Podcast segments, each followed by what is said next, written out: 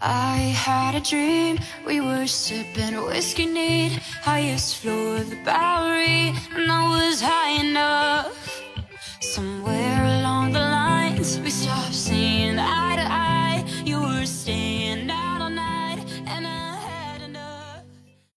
嗨，大家好，欢迎来到纵横四海，我是显影 Melody，我又来跟大家一起读书啦。今天要跟大家一起读的这本书叫做《我们为什么要睡觉》（Why We Sleep）。作者是 Matthew Walker，他是伯克利大学的教授，是一名在睡眠研究领域的专家。啊，这本书我本人是非常非常非常喜欢，是我读过这么多的睡眠书里边最最最棒的一本。在序言中，啊，翻开第一页，你就会看到作者列出了睡眠不足的各种问题，比如说它会破坏你的免疫系统，癌症风险就会增加一倍以上；比如说它会增加你的阿兹海默症的风险。只有一个星期的减少睡眠，它就会严重的影响血糖水平，增加糖尿病的风险。那你缺乏睡眠还会增加冠状动脉堵塞啊，让它变薄，让你受到心血管疾病、中风和充血性心力衰竭的威胁。啊，睡眠障碍还会加剧各种主要精神疾病的病症，包括抑郁啊、焦虑啊，甚至自杀倾向啊等等。那对于想要保持体重、减肥的同学来说，睡眠太少，它会提升饥饿激素，抑制饱腹激素，就是让你感到尽管吃饱了还想再吃多吃点。甚至如果你在节食的话，也不管用，因为睡眠不足，它会让你在节食期间损失的大部分是肌肉，而不是脂肪。而且更可怕的是，所有的这些损害并不是百分之百完全可逆的哦。就像我们之前节目里边提到的，脑细胞要是损伤了或者是消失了，它是完全不可逆的。睡眠带来的各种损失，很大程度上它也是不可逆的。总之呢，当时我翻开序言，看到第一页，看到这些东西的时候，我当时吓得立刻就把这本书放下，乖乖的去睡觉了。其实上面所提到的各种睡眠不足带来的危害，我相信大家也并不算算太陌生。就算不是知道的这么详细，但都知道睡眠不足是一个很大的健康危害。但为什么啊我们现代人总是在忽略睡眠呢？主要还是因为对睡眠这件事情了解的太少了。那之前我们提过，体能也就是健康了，影响了三个因素：饮食、运动、睡眠嘛。其实虽然睡眠排在最后，可是它的作用是最最最重要的啊。缺眠所造成的危害呢，比饮食不均衡和缺乏运动要大得多了。而且缺眠会让饮食和运动本身都失去作用，就是因为人类对睡眠了解的太少太少了，总觉得睡觉的时候什么都做不了，是一种对我们时间的剥夺。那所以我们总觉得好像啊，我知道这些危害，但是我就是没有办法全身心的去拥抱睡眠。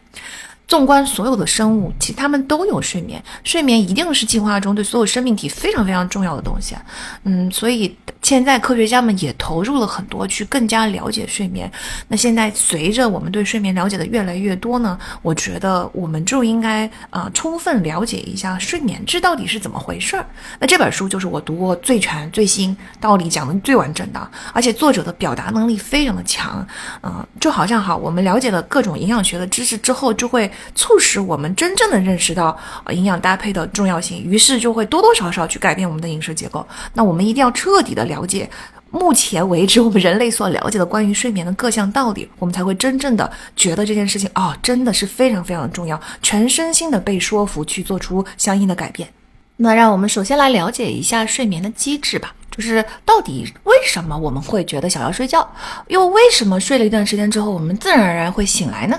它有两大身体的因因素影响。第一个机制叫二十四小时的生物钟，我们很熟悉啊，这个也叫昼夜节律。这个就是白天让你清醒，晚上让你疲倦的这么一个机制啊。第二个机制呢，叫做睡眠压力，它是一种化学物质。这种化学物质在你清醒的时间越长的时候，积累的就越多，也就是说睡眠压力越大，那你就越想睡觉。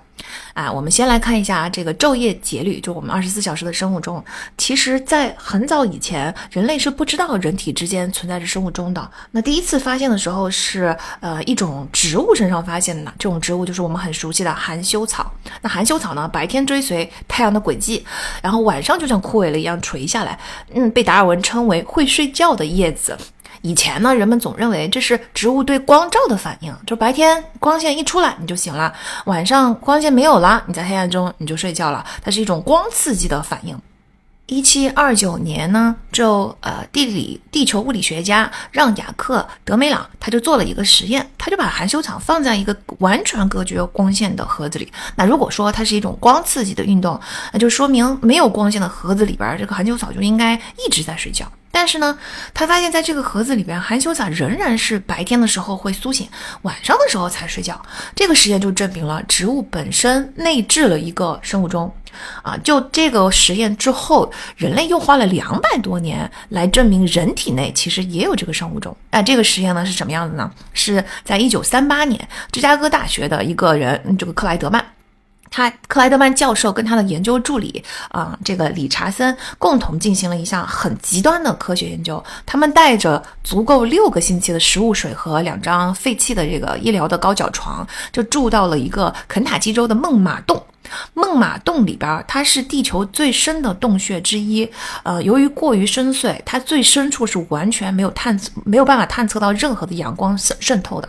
那他们俩就一起在黑暗中度过了三十二天，就有两个重大发现。第一个，我们现在已经很清楚了，就人体内置置有跟植物一样的生物钟啊。但是第二个发现很有趣，这个生物钟呢，不是确切的二十四个小时。嗯，在这个实验的八又过了八十多年哈，我们确定了这个呃成年人体内生物钟平均持续时间大概是二十四小时十五分钟。那一天是二十四小时嘛，所以人体有一个很精妙的自我调节系统，它是我们是靠着感受阳光来调节我们这个不精确的生物钟的。每一天阳光都会把我们的生物钟调回到二十四小时。说到这里，我突然想起最近我学妹刚刚跟我说过，说她男朋友每天早上起来的第一个仪式，就是跑到小区里边阳光最充足的地方去晒一个日光浴，就是让日光唤醒自己。当然，这也是唤醒的一种方式。但是呢，确实你越早接触到阳光，你嗯整个那个呃二十四小时十五分钟的生物钟就会呃比较容易调整。当然，同理，自动窗帘就到点可以把这个窗帘打开，让光线透进来，也是一个方法。或者说。在买窗帘的时候，我们不要买那种全遮光的，我们可以买百分之呃六七十七八十遮光的。这个时候呢，早上的光线多多少少能够透过窗帘透进来，但是夜晚的时候，由于光线很弱，这个窗帘就足够能够遮挡室外的光线，让你嗯进行充分的睡眠。但早上我们就更敏感的能够接收到那种微弱的啊白天天光亮了的那种感觉，来调整我们的生物钟。啊，为什么身体是靠阳光来调整呢？那因为日光是。我们所处环境中最可靠的一个重复性的信号嘛，就是自我们的星球诞生以来，太阳必定在每天早晨升起，在每天夜晚落下，所以我们的身体就随之发展出了这个叫做昼夜节律的东西，就是为了让我们自己的身体和行为活动来配合白天黑夜。嗯，当然，身体也会靠一些辅助性的信号来调，比如说食物啊、运动啊、温度的波动啊，甚至定时的一些交流互动啊，这些都是一个醒过来的信号。也就是说，你早上如果有一个仪式感啊，比如说起来就第一时间先喝一杯蜂蜜水，嗯，开始吃早吃早餐，或者说你起来就先做十五分钟的瑜伽运动，那或者说你起来之后你就进入到一个更加温暖的体温升高的这么一个睡的环境啊，这。说到这里，我们就知道为什么冬天我们喜欢赖床了，因为我们的那个体温没有调到清醒的状态。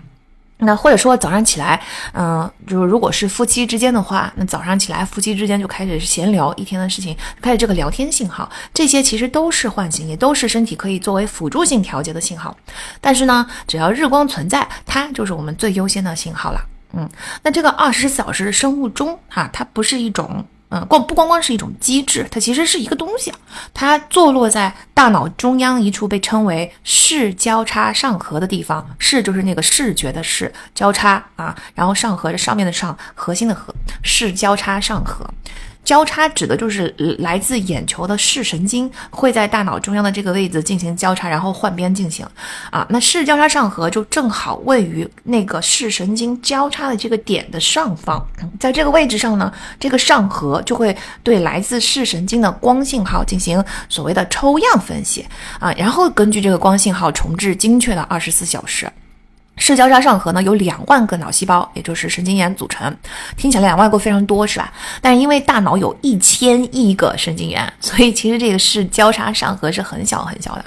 但别看它小，它是整个生命体节律交响乐的中央指挥。它它掌控着你何时想入睡和醒来，或者说它掌控着你白天清醒，晚上疲倦。不管你是不是真的睡着了，就是就算你在熬夜，你的身体其实都会走这个昼夜节律啊。比如说凌晨，你不管是醒着还是睡着，你的体温就会降到最低。要是此时你还在熬夜工作的话，凌晨我们一般来说会觉得有点冷，不光光是因为啊外面的气温冷，而是我们自己的身体也变冷了。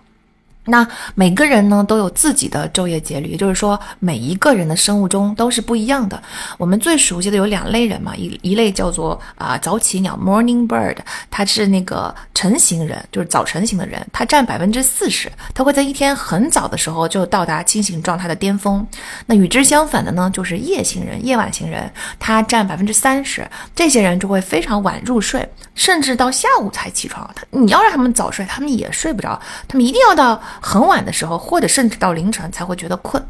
剩下的人，刚才百分之四十跟三十已经占了七十了嘛？剩下还有百分之三十的人，其实是在两者之间的，稍微偏向夜行人。嗯，所以稍微睡得晚一点的人呢，是。嗯，严格来说称不上是夜猫子，那些非常晚才能够睡得着的人才叫夜猫子啊。大概的比例，你看，那刚才四十三十三十，就大概是三分之一三分之一三分之一的感觉。嗯，你是哪一型人，或者说你内置的这个生物钟是什么样子的呢？是完全由基因决定的啊。我早就知道这件事情了，因为整个中学时代六年，整整六年，我都非常的痛苦，因为我早上起 要起来做早自习，我绝对是一个夜行人，至少也是偏向。于夜行人那那一类人，啊，六年，你说这早如果是可以更改的习惯，他早就已经能够养成新的习惯了吧？但不是，六年中我从来都没有在早自习的时间里面清醒过。早自习一般来说，我有点记不太清了哈，应该是六七点钟，嗯，七点钟开始，八点钟结束，那就意味着你要至少要六点多钟起床嘛。甚至我们学校当时啊。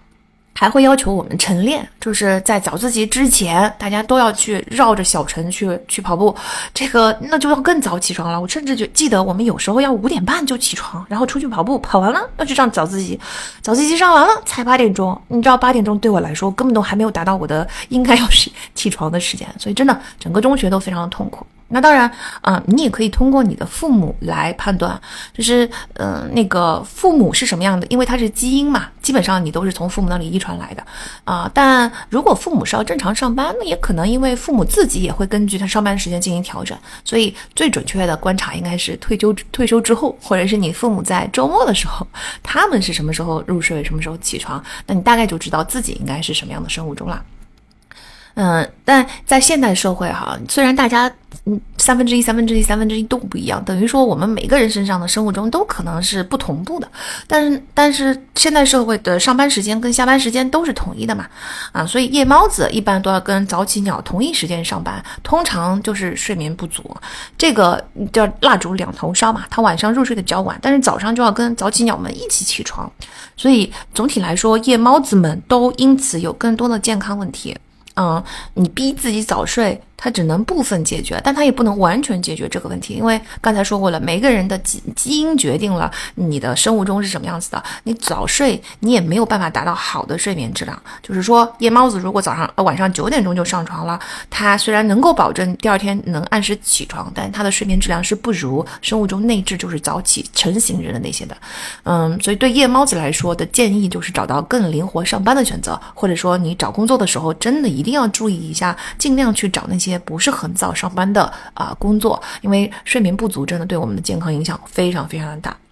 嗯，为什么人类在进化的时候没有进化出统一的这个时间呢？你想啊，人类是社会型的动物，大家都要一起干活的，对吧？那如果说大家一起醒来，哗，大家一起团队出去作业，然后晚上一起睡觉，这不是更好吗？啊，其实为什么进化会让我们每一个人就三分之一、三分之一、三分之一的不同呢？就是因为我们晚上睡觉的时候是最容易受到攻击的状态。那如果说整个部落全体人八小时都陷入沉睡，我们就会有八小时暴露在危险中，暴露在易受攻击的状态。但如果说你看，我们把这个整个部落的人群分成三批啊，一批很早就睡了，然后但是他很早就起来可以站岗了。一批很晚才睡，哎，但是他这个嗯晚上可以站岗啊。那还有另中间的这一批，他的所有的人的入睡时间都不同，所以总体这三批人加在一起呢，就会使得整个部落的入睡的全体入睡的时间，最易受攻击的时间从八小时缩短到四个小时。因此，那我们这个存活率就会提高百分之五十嘛。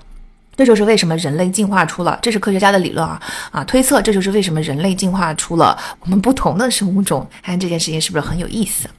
啊，那在整个就是昼夜节律中，就是生物钟，嗯，这个原理中呢，有一样大家可能很熟悉的东西发挥了作用，它就叫褪黑素。褪黑素就是睡眠 pills 嘛，sleep pills，嗯，是吃来帮助你入睡的。它的原理是什么呢？那前面所说的这个视交叉上核这个地方啊，就是我们生物钟所处的这个地方，它在光线开始暗下来，也就是一天即将进入黑暗的时候，它自动探测到这个光线。当然，除了光线以，外还有各种各样的其他的一些小信号啊，比如说这个呃，离它比较近的那个热敏感嗯中心就会向它发送信号，你的体温已经开始下降了。总之呢，在这接收到这些信号，主要是光信号之后，它就会开始释放褪黑素啊，因此褪黑素也就被叫做黑暗激素或者是吸血鬼激素。它是一个信号兵，嗯，它的作用是向身体大声的用大喇叭来喊：“天黑啦，天黑啦，大家可以睡觉啦。”好，所以呢，所有的细胞接收到了这个“天黑啦，可以睡觉了”，就开始啊，它细胞接收到这个指令之后，细胞就开始调整自己，逐渐进入到适合睡眠的状态。那大家就知道了，褪黑素它是只负责喊的，它只是一个信号兵，它本身是不参与睡眠，也就是说，它根本就不是任何的这个麻醉剂啊，或者是化学物质，使得你的大脑突然之间能进入睡眠状态，不是，它就是一个信号兵。它你你要是呃通过吃褪黑素来帮助睡眠的意思呢，就是让这个信号兵喊得更大声一点啊，那个它就拼命的大喊，把音量调高一点啊，这个信号能够让身体更快的接收到说你应该睡觉了，但它本本身其实是不能让睡眠发生的。如果你的身体出现了一些紊乱，导致你身体其实明明接收到了睡眠的信号，就是听到了这个信号兵的大喊，但是他就是拒绝上床，他就是不愿意睡觉。那这个时候褪黑素也是没有用的，因为它本身只是一个信号兵嘛。啊，那反过来呢？到了黎明的时分，当阳光透过你的眼睑进入你的大脑的时候啊，不管你是睁着还是闭着眼睛，它都能够探测到光线。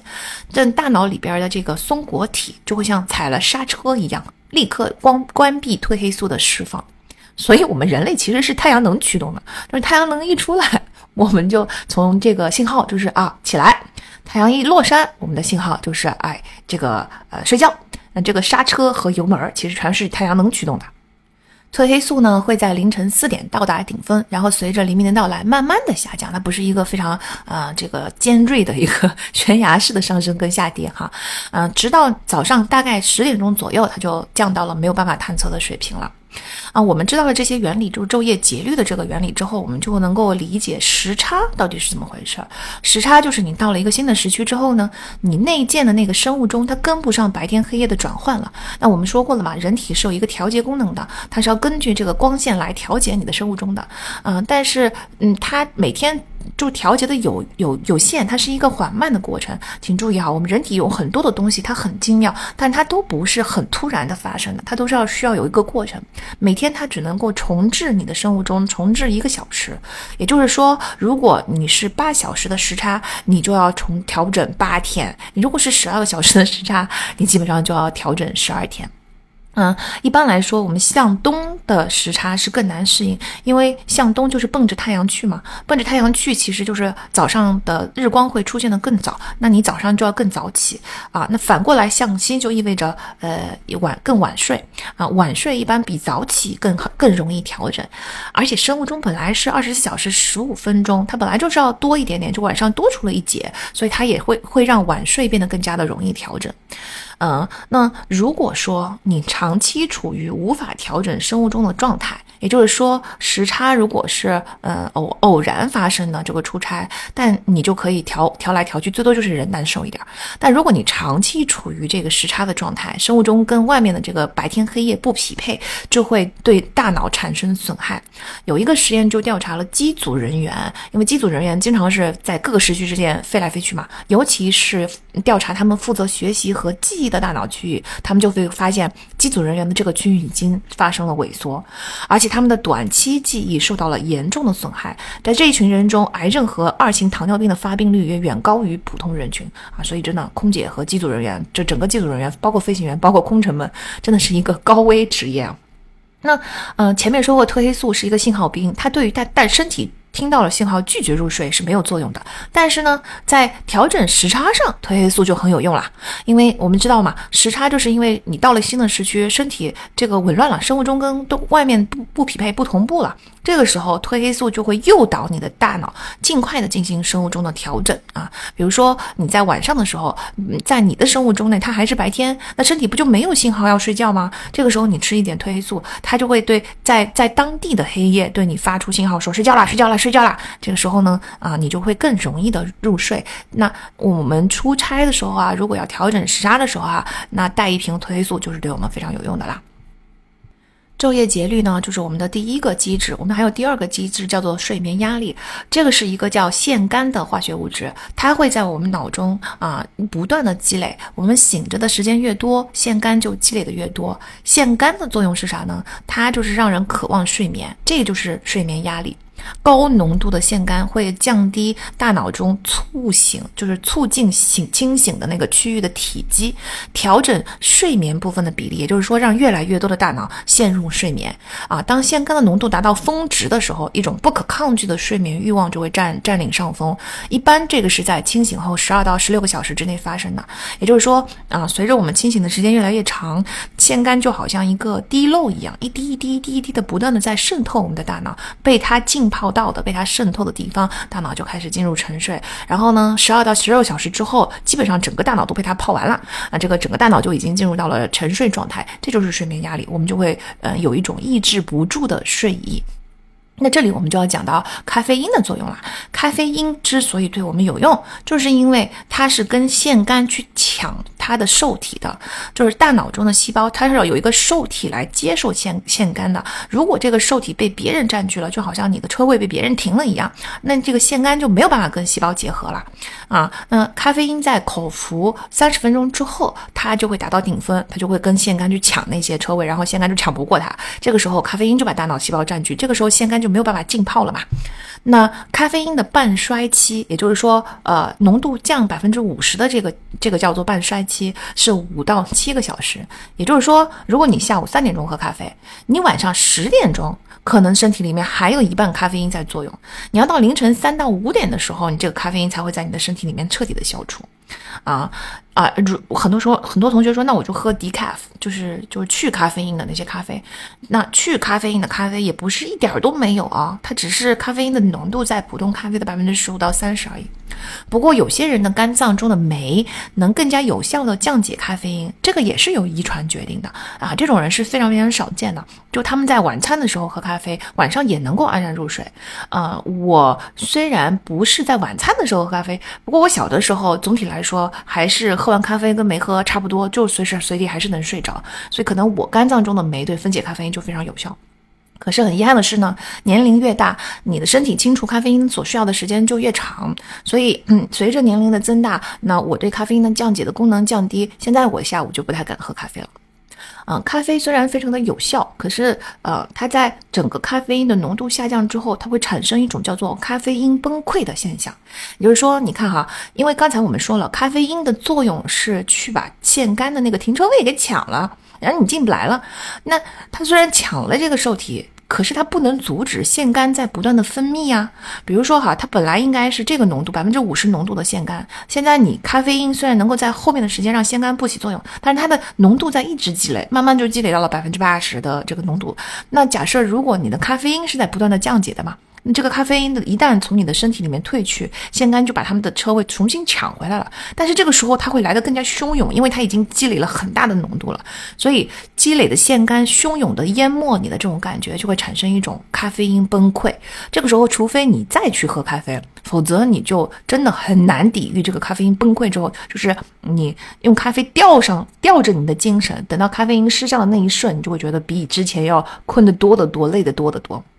那咖啡因呢，在很多我看的其他的营养学书里边都说它，嗯，如果是适量的话，对身体是无害的，甚至可能有一些健康方面的益处。但是作者就做了一个咖啡因对大脑的影响啊，他是用蜘蛛来 做实验的。那么他给这个蜘蛛施加了各种不同的物质，包括一些毒品的物质，然后让蜘蛛去结网。那蜘蛛在正常情况下的结网，我们都知道嘛，它是一个一个圆心向外先放射出很多的射线，然后呢绕着这些放射的射线，它一圈一圈一圈一圈的把这个网给结起来。那如果说你会看到，就是啊，在不同的物质的影响下，在 LSD 的影响下，你就会发现蜘蛛网就变成没有圈圈了，它就只有中心放射出去的那些射线，但是圈圈的这个功能消失了。那如果说是换成这个甲基丙乙。苯苯异丙胺呢，就是它是一个冰毒的主要成分，和大麻。冰毒跟大麻出现的效果都是这个蜘蛛网是非常残破的，比如说就是织了一半，另外一半织不起来了啊，或者说一边大一边小，它不是一个圆形了，它是一个边，呃，就被人家割了一半的大饼啊。这个是，嗯，还有网上很多区域，就有些地方突出去了，有些地方没有突出去。总之呢，它是一个残破的网，但是在这个残破的网上，无论是冰毒还是大麻，你都还能看到说，哦，它大概就是个圆，它只是。这个圆是残缺的，那些圈圈还是有的，但就是这个圈圈也是残缺的，放出去的那些射线也是残缺的。总之就是一个残缺的圆。可是哦，如果你给蜘蛛施加了咖啡因的影响的话，这个蜘蛛根本连圆都织不出来了，它的圆心消失了，射线也消失了，就它整个网已经是乱七八糟的一个根本根本就不成圆的、没有形状的残缺的网了。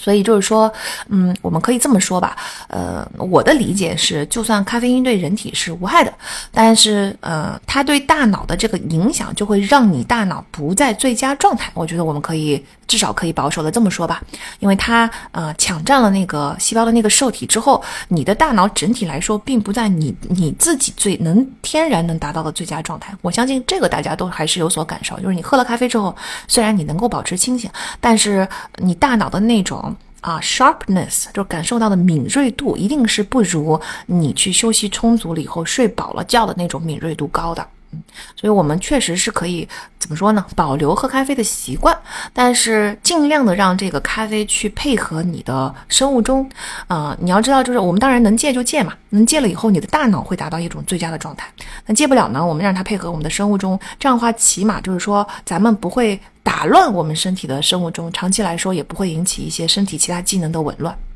那我们睡觉就是上面两个因素的合并，啊，昼夜节律啊，以夜猫子为例的话，其实早上十点左右身体才会完全清醒，然后呢，从这个清醒的状态它就开始下降，那到凌晨两点的时候，身体就达到了最疲倦的状态，啊，那睡眠压力呢，就是在你起床，因为十点是达到最清醒的状态嘛，之前我们就起床了，八到九点钟就起床了，这个睡眠压力从你醒的那一刻开始，这个腺苷就开始分泌了，然后它会累积到越来越高，越来越高。那你想啊，我们挑两个时点来看哈，十点钟你最清醒的时候，你的昼夜节律让你的身体保持在最清醒的状态。那这个时候呢，你就是说我们昼夜节律是在最高点嘛？这个时候你离起床也没有多久，所以你的腺苷分泌的浓度还非常的低。腺苷浓度低和我们这个昼夜节律的高点清醒点很高，这两个东西结合，就让你整个身体是保持在一个最清醒的状态。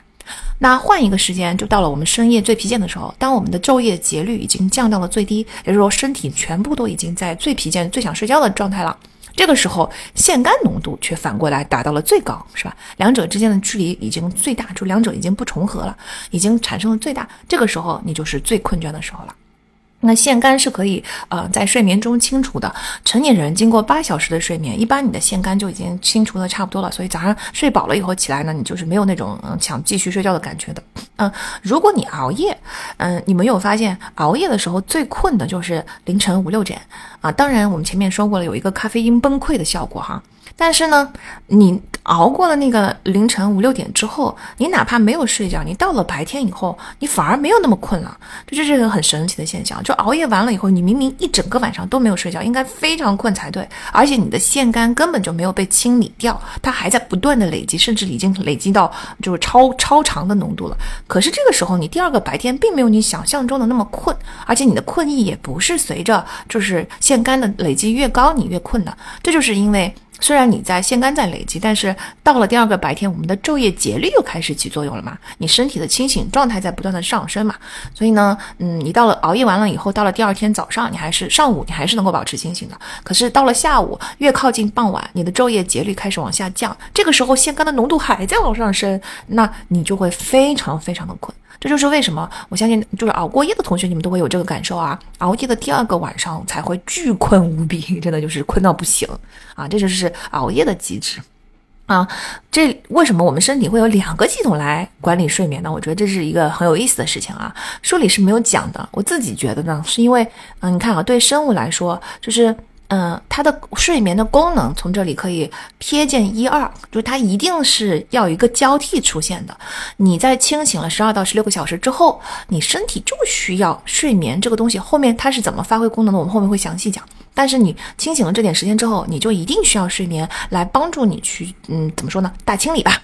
那就是说，我们原先对自己的身体来说，其实根本不在乎什么白天黑夜，也不需要生物钟，它就可以睡觉。因为我们让我们睡觉的最大的这个让我们困的最大的东西，应该还是腺苷。就我自己感觉困的，其实也还是腺苷。嗯，但是正好地球是有白天黑夜的，白天的时候适合狩猎，晚上的时候就是没什么事情可以干。因此，我觉得身体就自动又啊进化出了另外一个机制，这个机制是用来配合睡眠压力的。啊，它会让你就是睡眠压力，让你切换 A B 切换啊，十六小时睡觉，十六个小时睡觉，而昼夜节律让你知道在什么时间睡觉，在晚上睡觉。啊，白天起来晚上睡觉，白天起来晚上睡觉。啊，所以这两个系统相互相互配合，就产生了我们的这个呃睡眠的效果啦。那我们怎么知道我们是已经睡眠充足了呢？理解了这两个啊原理，尤其是腺苷这个睡眠压力的原理之后，我们就可以判断有两个问题可以判断。第一个问题是你早上起来了之后啊，在上午十点到十一点钟，你还能睡着吗？如果你还能睡着，就说明你一定是缺觉的，因为上午十一点、十点到十一点就是我们人体呃能达到的，就是昼夜节律的最高点嘛。当然，对早起鸟来说，那肯定是更早，就是你起来之后大概呃两一到两个小时之后。那如果不是因为你腺苷太高的话，你就不太可能睡着。那这个腺苷在如果是当天分泌的腺苷，它的浓度是很低的。你如果现在觉得很困，就说明你还有上几上一天的腺苷根本就还没有分解掉。你既然有上一天的腺苷存在，就说明啊上一个晚上你根本就没有睡够时间，否则的话上一天的腺苷就被被你完全分解掉了，对吧？啊，那刚才说到的熬夜也是，如果你熬夜了，你就会积累两天的腺苷，这个时候它的浓度已经非常非常的高了。这个时候你再去晚上去沉睡一晚，你是没有办法在一个晚上就把所有的这个两天的腺苷全部都分解完毕的啊。所以你熬完一个大夜之后呢，其实后面很多天的睡眠你都应该要睡得更多，嗯，否则的话，你这个腺苷就永远在你的身体里边没有办法被完全清除。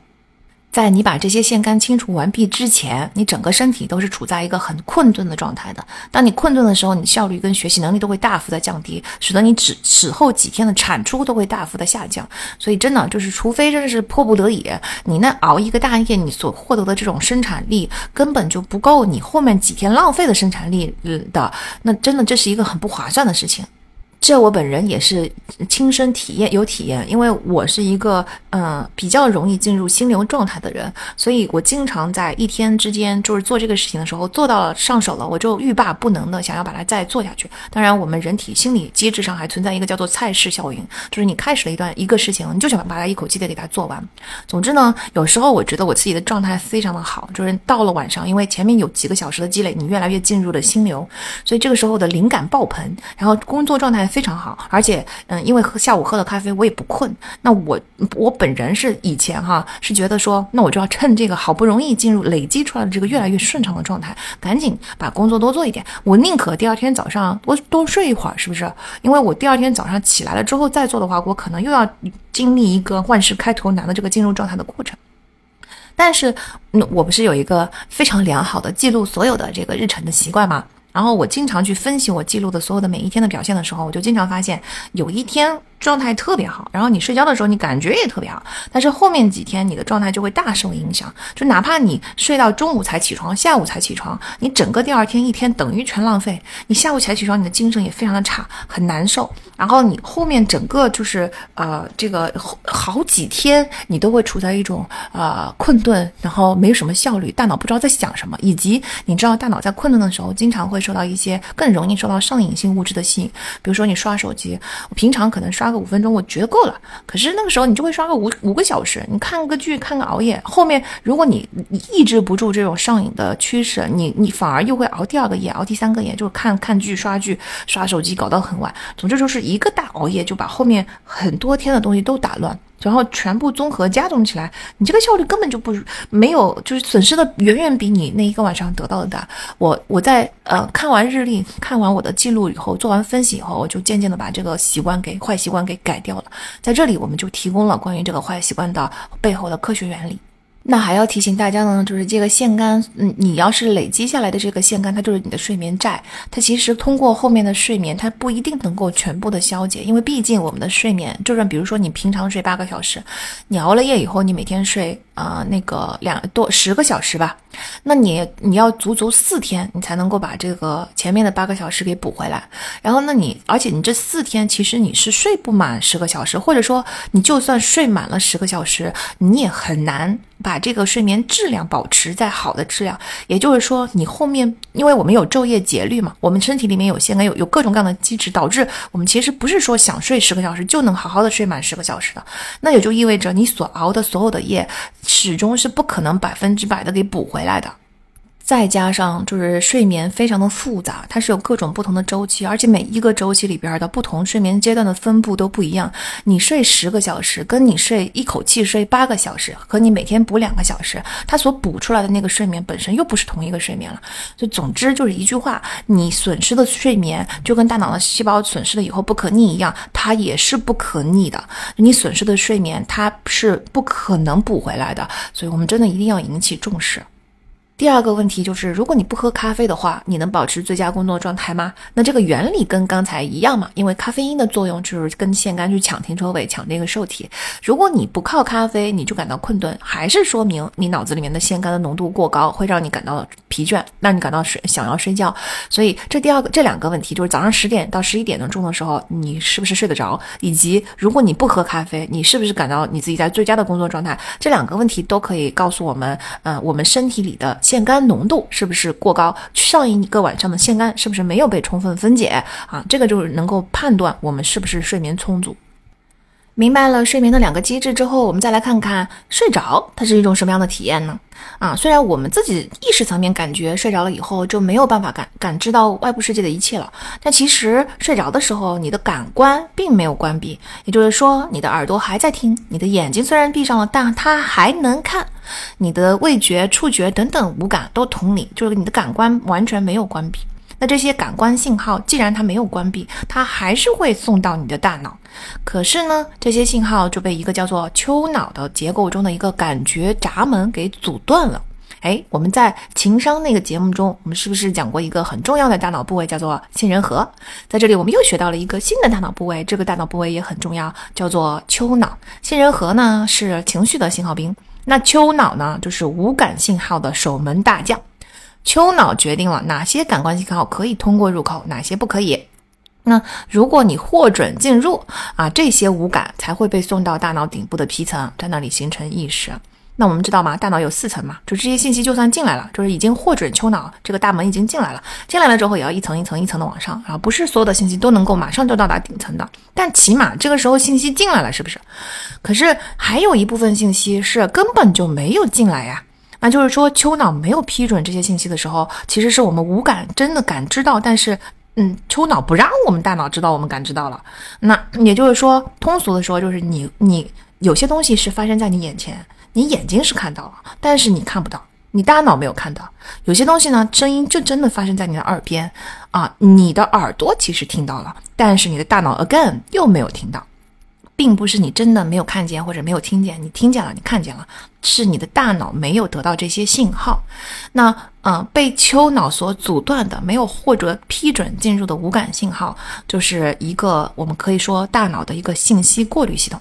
那这个无感信息的过滤系统，每一个人都是不一样的啊。我们为什么老说要读书、要开眼界、要增加阅历、要打碎自己的过滤系统去重建它呢？就是因为这个过滤系统决定了你看看不到你在你眼前的东西，听不到在你耳边的东西。你的世界本身这个过滤系统原先是很狭窄的。我们一生中都要不断的去创建和重建自己的过滤系统。那读书也好，开眼界也好，出去增广阅历也好，增加生活经验也好，它其实尤其是跟跟你观点很不同的人，就这。这些东西你以前是注意不到的，因为它不存在在你的世界中，所以啊，你的丘脑认为这些东西对你不重要，它就阻断了。但你一旦出去跟别人进行了一些非常不同的观点交换，哪怕你非常的不认同他，你开了眼界，你做了很多的人类样本的观察，你的这个过滤系统就会被你改造的越来越好。那你过滤进来的东西就是你的眼，我们叫眼界。眼界啥意思呢？眼界更开阔的意思。这个开阔不就是我们过滤系统过滤进来的东西就能够更多了吗？在信息就是力量的年代，你知道你进来的这个信息更多，大脑也有足够的强有力去处理这些信息，那你是不是就比那些没有眼界的人要啊有价值的多了呢？啊，那我们说回到睡眠啊，丘丘脑呢，在健康睡眠开始的时候呢，就会封锁这个无感的入口了，那就是感官信号就阻被阻止了嘛，就是进不到大脑皮层了，你的大脑就失去了跟外部的联系。换句话说，这个时候你就睡着了。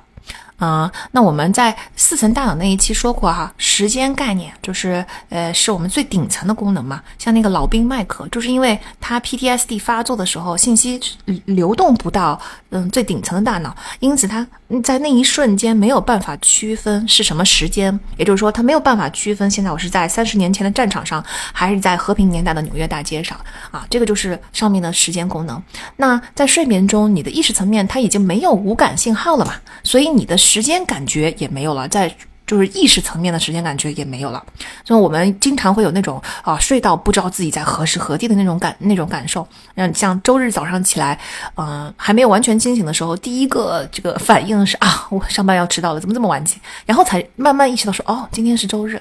哎，那但是你的意识层面是没有时间概念的，这个就说明我们大脑在潜意识的层面，就是在无意识的层面，以难以置信的精确度。在继续的计算这个时间，就是因为我们有这个精确度，所以当我们的意识层面整个对感五感关闭了的时候，你的身体仍然是，或者说你的大脑的剩余部分仍然是能够感知到时间的，这就会产生一个非常神奇的现象。我相信很多同学也有过这个感受体验，就是如果你定了一个早上六点钟的闹钟，呃，你可能会在五点五十八分醒来，但是前提是你不要 你睡眠剥夺不会太严重哈。如果你太困了，你是做不到这件事情的。那如果说你是一个总体来说睡眠充足的人，呃，如果你在入睡之前，你说明天明天我六点钟一定要起，一定一定要起，一定要起，或者说我明天九点钟九点钟一定要起，一定要起，这个时候你大多数的时候你会在九点前的一两分钟醒来，非常的精确，这说明我们大脑真的是非常神奇啊，它以难以置信的精确度在继续帮我们计算时间。啊，但在意识层面呢，就是我们就失去第一是我们没有时间感觉了，因为五感已经五感已经断绝了。第二呢，是我们对这个时间概念在意识层面会有一种时间膨胀的感觉，也就是说你在梦中经历的时间会比现实长。比如说你在梦中，你可能会梦到一整天的事情，或者说你梦中过了好几个星期啊，好几天，但是其实你只睡了一个晚上嘛。那我们科学家就对老鼠做了一个实验，他在呃表明，就快速眼动睡眠，也就是人类做梦的这个睡眠阶段，脑细胞会在脑中会回放一些情绪记忆，但是这个回放的速度只有清醒时候的一半或者是四分之一，也就是说它是一个慢动作的回放。它是因为放的很慢，所以你在你做梦的时候，你的那个感觉，你就整个就是一个时间膨胀，就觉得在梦中的时间就过得特别长的那种感觉了。那接下来我们就要讲关于睡眠非常非常有趣的知识，就是我们的睡眠周期。我们知道睡眠阶段是分成两大类的，我们把它叫做快速眼动和非快速眼动。快速眼动就是眼睛动的那个眼动，它顾名思义是在这个睡眠阶段中，你的眼睛会呃上上下下咕扑噜扑噜的乱动。就如果你看到一个人在睡觉的时候，他的眼睛眼球还在咕噜咕噜的转动，这个时候就说明他在快速眼动的睡眠周期。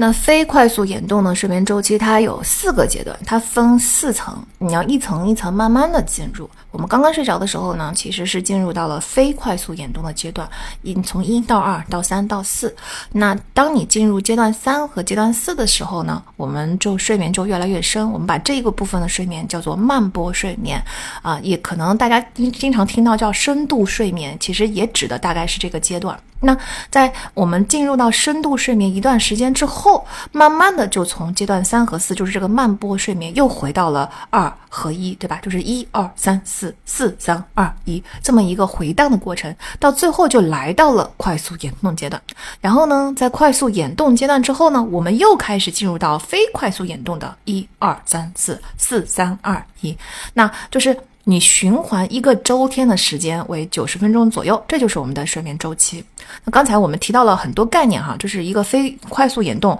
啊，叫 rapid eye movement，所以后面也可能提到 REM，也就是快速眼动，REM 睡眠就是快速眼动睡眠。啊，但非快速眼动呢有四个周期，然后又又有什么慢波睡眠、深度睡眠等等概念太多了，在这里我们就统一一下。就后面如果我提到慢波睡眠，指的就是非快速眼动里边的这个三个四个阶段；如果我提到的是快波睡眠，指的就是快速眼动的这个睡眠周期。当然中间还有那个非快速眼动的一和二阶段，这个呃出现的比较少，就。主要功能是在呃慢波和快波达成的，那这个表述当然不一定很严谨哈。不过我觉得为了帮助大家迅速的理解一个框架来记呢，它不影响大家了解大脑的大部分的这个睡眠机制，所以我们后面就嗯为了表达简便起见，我们可能会出现大量的快波和慢波这个描述。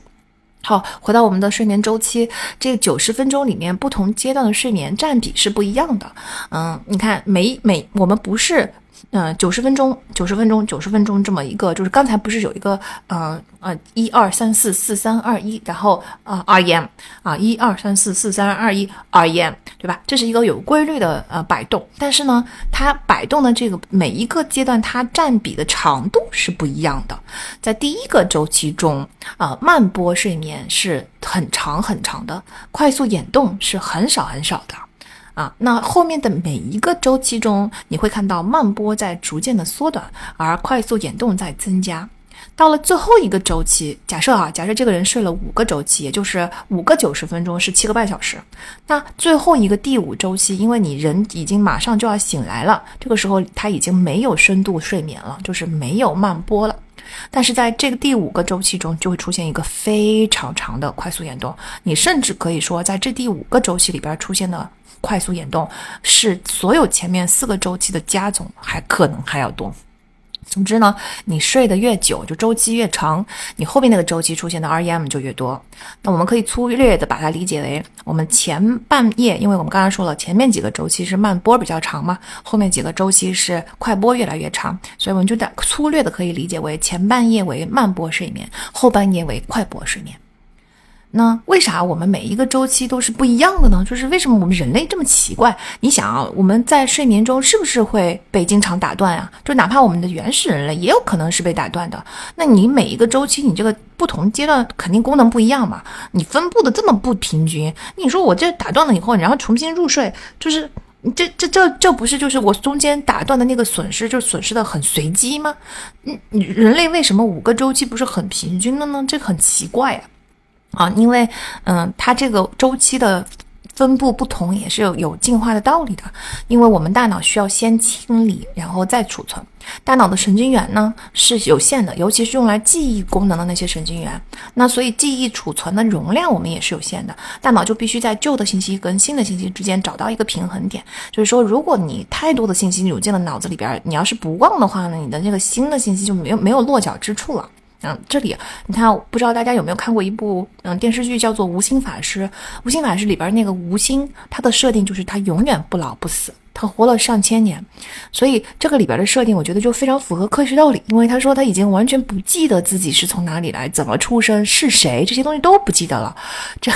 因为如果你考虑到大脑的记忆容量是有限的话，那他是不是一定要去啊？根据朝代的变更去啊，让往脑子里面去装新的信息啊？当你装新的信息的时候，大脑有一些很旧的信息，它就。消失了。当然，这只是一个小说里的设定哈。我觉得就是说，大脑在新信息取代旧信息的过程中，也并不是把所有的旧信息都取掉了，有可能一些很重要的，它始终还是会保留。但这个这个这个，咱也不追究，不追究这个设定的科学原理。但是我觉得这个这个设定非常的有趣，就是确实你要是活得非常非常久的话，你以前的事情就忘了。那在我们自己身上也是一样，随着我们的年纪的增长，你就会发现小时候能记起来的事情就越来越少了。很多事情还明明当时记忆鲜明，但是随着时间的流逝，它越来。越记不得了，这就是原理，并不是因为我们的记忆在脑中发生了怎么说呢啊腐烂损毁消解，而是因为大脑的记忆容量有限，新的信息它会进来以后，一定大脑一定要做出一个取舍。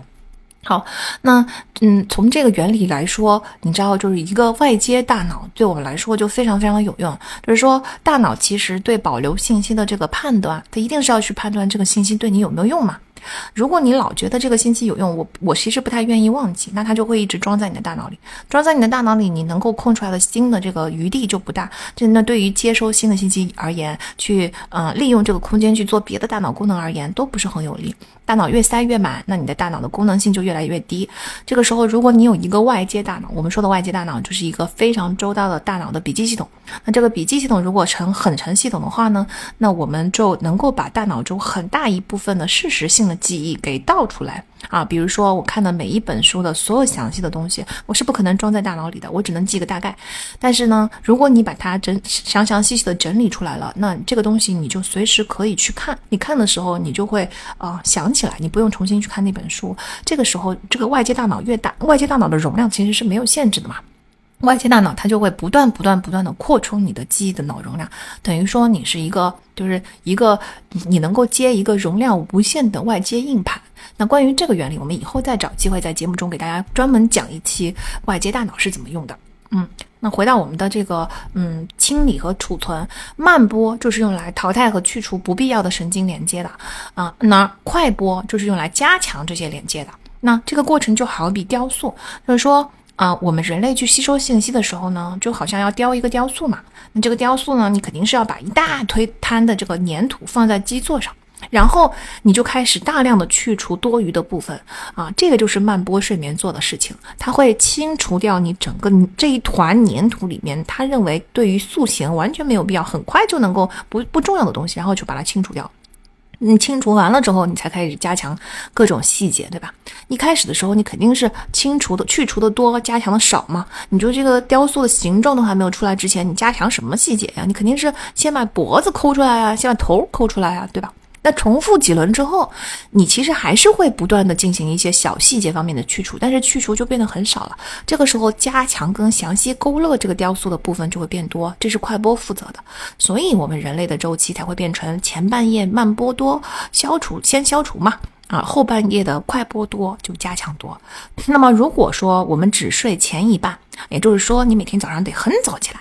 那你就是一般来说，你就只只在做清理，没有在加强，没有后面的加强勾勒。那就说你的你这团粘土吧，每次都是能够把一个模糊的人形搞出来，但是细节是没有的。那如果说反过来，对大 大多数我们的这个苦逼打苦逼打工人来说，你基本上只能睡到后一半，也就是说前面一半你没有睡到，那你就直接就只在加强，没有清理啊。也就是说，你是一大堆的粘土去勾勒它的细节，这有什么用呢？这根本就那甚至还不如前面有一个大概的轮廓在呢。嗯，所以如果你一直是很晚睡觉的话，你就会有一种脑子肿胀的感觉，你的思维也不够清晰，是因为你脑子里面装了实在是太多的废料啊，没有没有办法清理，相当于是一个根本就没有任何的这个文件删除功能的电脑。那你每次要找文件，你得多困难。啊，这个前一半后一半当然是根据你的生物个人共生物钟而言嘛。每个人的前一半跟后一半的时间是不确定的。但是呢，如果是七个半小时、五个周期的睡眠的睡来来说的话，无论你什么时候入睡，按照你的生物钟什么时候入睡，你去判断那个时候的前半夜跟后半夜就行了。如果啊，由于这种不均衡的周期分布，所以我们现代人的睡眠其实存在非常大的问题。比如说，你早上有一个早会，你就会少睡最后一个周期，那五个周期里面少了一个，你就少了百分之二十五。但是从睡眠上来说，你只少了百分之二十五嘛，五分之一。可是你其实就损失了百分之六十，甚至到百分之九十的快速眼动睡眠啊！这个对于勾勒的这个部分的工作，基本上就等于全没干。那反过来说，如果你加班很多，九九六。那人肯定是要需要一些私人时间的。你下班回来以后，你做了别的事情，你有一些自己的社交，你就肯定会很晚睡。这个时候你就损失了快慢波最多的那个第一个周睡眠周期了。嗯，所以就是反正总之大家就记住，第一个周期是慢波最多的，最后一个周期是快波最多的。唯有充足的睡眠，我们才能够睡到两个这两个周期都被我们睡到。嗯，那所以我们晚睡一个小时，早起一个小时，其实都会破坏最宝贵的第一个睡眠周期和第二个睡呃最后一个睡眠周期。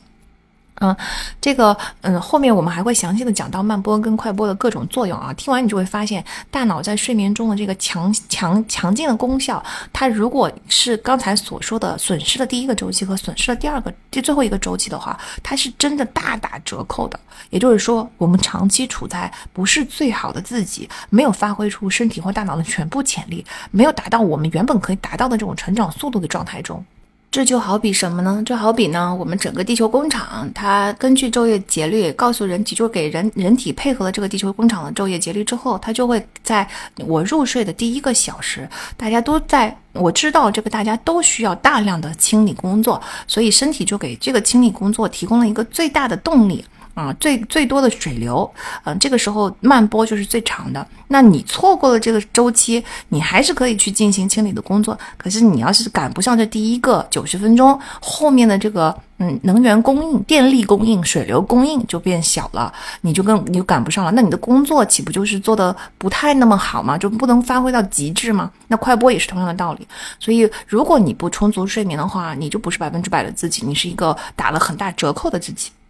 我们接下来讲讲，详细讲讲慢波的作用。那呃，顾名思义，慢波其实就是一个很慢的电波。清醒的时候呢，其实我们的脑电波是快速跟混乱的。啊，为什么它是快速？我们可以理解，为什么它是混乱的呢？因为大脑的不同区域它在处理不同的任务，彼此它不是完全同步的。那所以它加总在一起的那个电波肯定不是一个统一的规律的电波嘛，它是一个各种各种各地方都传来了声音的乱的电波。那睡着了之后，我们不是先先到一和二阶段，就非快速眼动的一和二，然后来到了三和四。三和四的慢波睡眠，顾名思义呢，就是脑电波会明显的减慢，它会比清醒的时候慢十倍，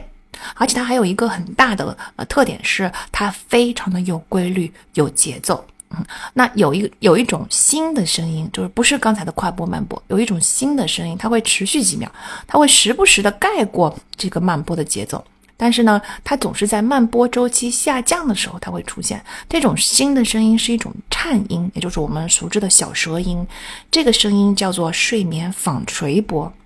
纺锤波出现在慢波结束的尾部呢，嗯，也就是在深度。非眼动睡眠和较浅的这个呃非快速眼动睡眠这个之间，就三四和一二之间的这个阶段出现的这个纺锤波，它的功能是保护大脑不受外界噪音干扰，来守护我们的睡眠啊。一个人的睡眠纺锤波越强越频繁，你就越能够适应外部的噪声，否则沉睡的人也会被吵醒啊。所以你睡得沉不沉，好不好，其实要看你脑子里面的这个纺锤音多不多。那我们说回到慢波啊，慢波是从你的眼睛上方两英寸的额头中心这个地方啊，就是大家可以手指头去按一下哈，就是这个地方，额头中间，它是发出慢波的地方。它从你这个额头中间的这个位置，就是大脑的前部发射之后，一直嗯，整个波传导到大脑的后部，整个大脑覆盖，它是一个单一方向的运动，也就是说，传导到后部会逐渐的减慢，但是它不会反弹回来。请大家记住这个位置哦，后面要考哦，就是在这个额头的中心，啊，那这个慢波就有一点像是一种所有的脑细胞啊一起参与的统一的有规律的大吟唱。那刚才我们说了，清醒的时候脑电波是快速和混乱的，它就有点像球赛开场前的这个赛场，大家都在聊天，就各处都大家都在各聊各的。这个时候你要是把一个话筒放到球赛里面、球场里面去收音的话，你就会发现啊，声音各种非常快速、非常混乱。但是，一旦比赛开始，那在比赛的某一个呃场景中，所有全场的观众都会被那一组动作所吸引，所有的人瞬间在那一刻进入到了统一的、有规律的状态，发出了一阵统一的欢呼。这个就是一个慢播的状态。这个就是和谐统一的大吟唱。为什么我们大脑要，嗯，不是各每个区域各管各的去工作，像白天一样，晚上它为什么要有一个所谓的这个和谐统一的大吟唱呢？这个这个吟唱是干嘛的呢？啊，这个就要来说到，呃，FM 和 AM 的区别。FM 它能够携带更多更丰富的信息，所以它听起来就更清晰。但是 FM 的电波通常它很短，所以它很快就会被耗尽能量，它就不能跑太远。AM 就正相反，就是所以你开车开到很偏僻的地方，你的 FM 就收不到了，但是你的 AM 电台这个时候还可以收得到。嗯，那快播跟慢播的道理是一样的。呃，慢播就是一个长波，它的作用它比它虽然不像快播那样能携带更多丰富的信息，但是呢，它能够把信息带到更偏远、更后部的大脑区域。从记忆的功能来说，它就是把前部的短期记忆啊，往带往应该储存这些记忆的更深部分的大脑区域去进行储存，你就短期记忆就变成长期记忆了吗？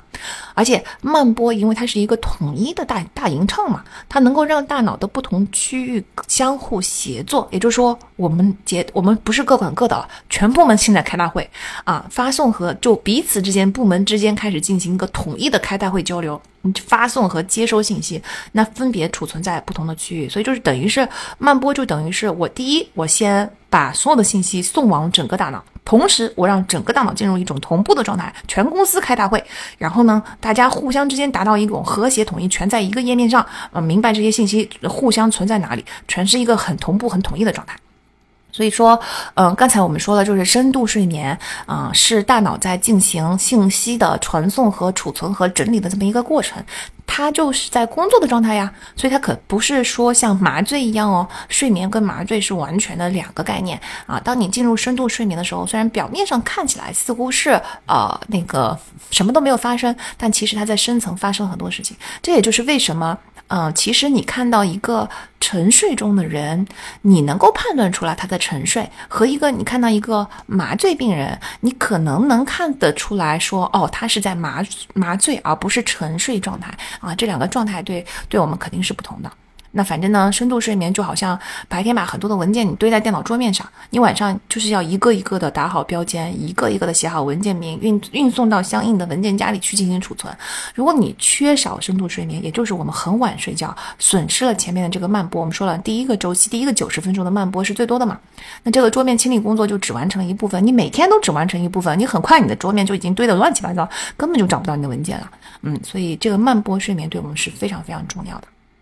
说完了慢播，我们就要来说说快播了。啊，快速眼动期间呢，大脑其实比比清醒的时候某些部分哈活跃度还要高百分之三十呢。前面我们说了，慢播其实它也是在工作，大脑在非常勤奋的工作。那快播这个工作的 状态好像比清醒的时候就还要更加活跃了。可是你想啊，我们前面说过了，睡着的时候，丘脑已经把那个无感的闸门给关了，你外部的无感信号已经进不来了。那你说，他现在这个这么活跃，在快速眼动周期里边这么活跃，他在干啥呢？他在处理什么信息呢？他一定是在工作，对吧？啊，其实这个时候丘脑会偷偷的打开另外一个感觉闸门，但是这个感觉呢，它不是从外部来的。它是从内部来的，它打开了所有跟情感、动机、记忆等等信号相关的这个闸门，然后呢，它会出现这些信号就会出现在我们大脑皮层的视觉、听觉和运动感觉的那个大屏幕上。也就是说，我们清醒的时候，我们不是在处理这些视觉信号、听觉信号、骨感信号吗？同样，这个处理信号的这个区域还是一样会被激活，可是它处理的不再是来自外部的这些信号，它处理的是来自内部的这些信号，包括我们刚才说的情感动。机记忆等等，那这个时候，同时你的杏仁核也会被激活。杏仁核我们说了是一个啊情绪管理的信号兵，嗯，就是情绪管控中心吧。嗯，而且它会把你掌控理性的那个大脑、理性逻辑的那个大脑的功能减弱。那就是说，在快波睡眠中，我们主要处理的是跟情绪有关的、跟动机记忆、情绪记忆这些东西有关的无感信号。但是同时，我不会让你的所谓的理性和逻辑思考占据上分，就是不让这个理性大脑掌舵。你一边去，你看着，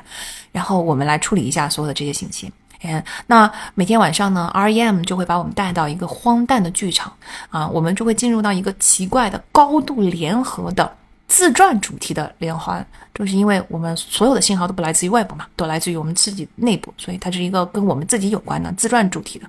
这个一大大混乱一乱锅大乱炖，这个大联欢就是我们的梦境。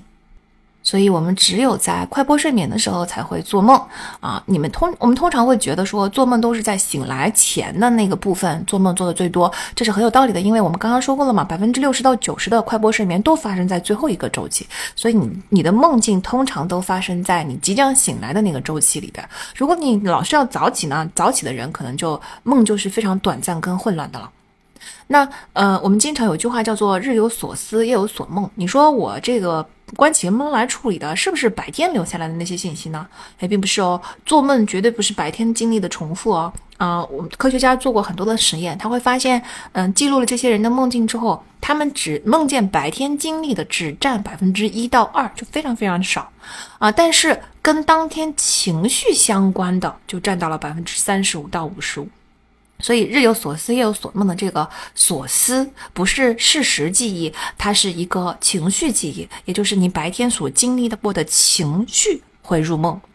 啊，那我们就来到了这个梦境，也就是 REM 睡眠。梦境就有三个很重要的作用。梦境的第一个作用是创伤修复，它是一个非常有效的夜间疗养院，嗯，它会把你。所白天所经历的创伤情绪事件中，令你痛苦的那些刺挑出来，给它剔除掉。就比如说白天你啊经历了很多事情，但是这个就算它是里边有一些宝贵的价值需要保留，但它是一个带刺的玫瑰。现在晚上做梦的时候，我就要把玫瑰上的这个刺全都给你剥掉了。那 REM 呢，是一天中唯一。去甲肾上腺素停止分泌的时间，这个去甲肾上腺素是跟焦虑有关的啊。你从它的名字也可以听听得出来，它的功能跟肾上腺素很相似。肾上腺素是作用于你的身体的，但是去甲肾上腺素是作用于你的大脑的。肾上腺素能给身体带来什么样的反应，去甲肾上腺素就能给你大脑带来什么样的反应，也就是让你兴奋，让你兴奋。其实你大脑过度唤起啊，过度兴奋的一个状态，不就是焦虑吗？所以它其实是跟压力、焦虑过度活跃有关的。那 REM 的这个期间，就让这个去甲肾上腺素的分泌停止了，这是你唯一得到的一个窗口。停止，停止的意思就是大脑不绝对不会在这个期间之内受到任何过激的情绪压力啊，也不会就是过于兴奋、过于活跃。它是一个温和的、安全的、平和的状态来处理你之前的伤痛的这个情绪，或者说，当然高兴的情绪可能是有的。那情绪记忆已经重现了，你就是等于梦境，其实重新让你经历这个情绪，但是呢，去掉了其中应激的那个激素。那我们不就是在一个安全的、温和的、不受刺激的环境中来重新处理你的情绪了吗？好，那在重新处理情绪的过程中，大脑就会遵循两个原则。第一个原则是，它只会记住突出的、有价值的部分，和大脑中已经有的知识进行融合，然后你再放回大脑。所以我们的梦境千奇百怪嘛，因为在跟原有情绪结的的结合中，我们不知道我们会连接到什么乱七八糟的老记忆，像什么这个今天我看到一个明星觉得很帅，然后晚上梦到了一个小学时候的同学，这同学长得跟这个明星一点都不像，而且我对这同学也完全没有任何的这个呃以前的意没有意任何意思，你说他俩为啥会在会联系在一起呢？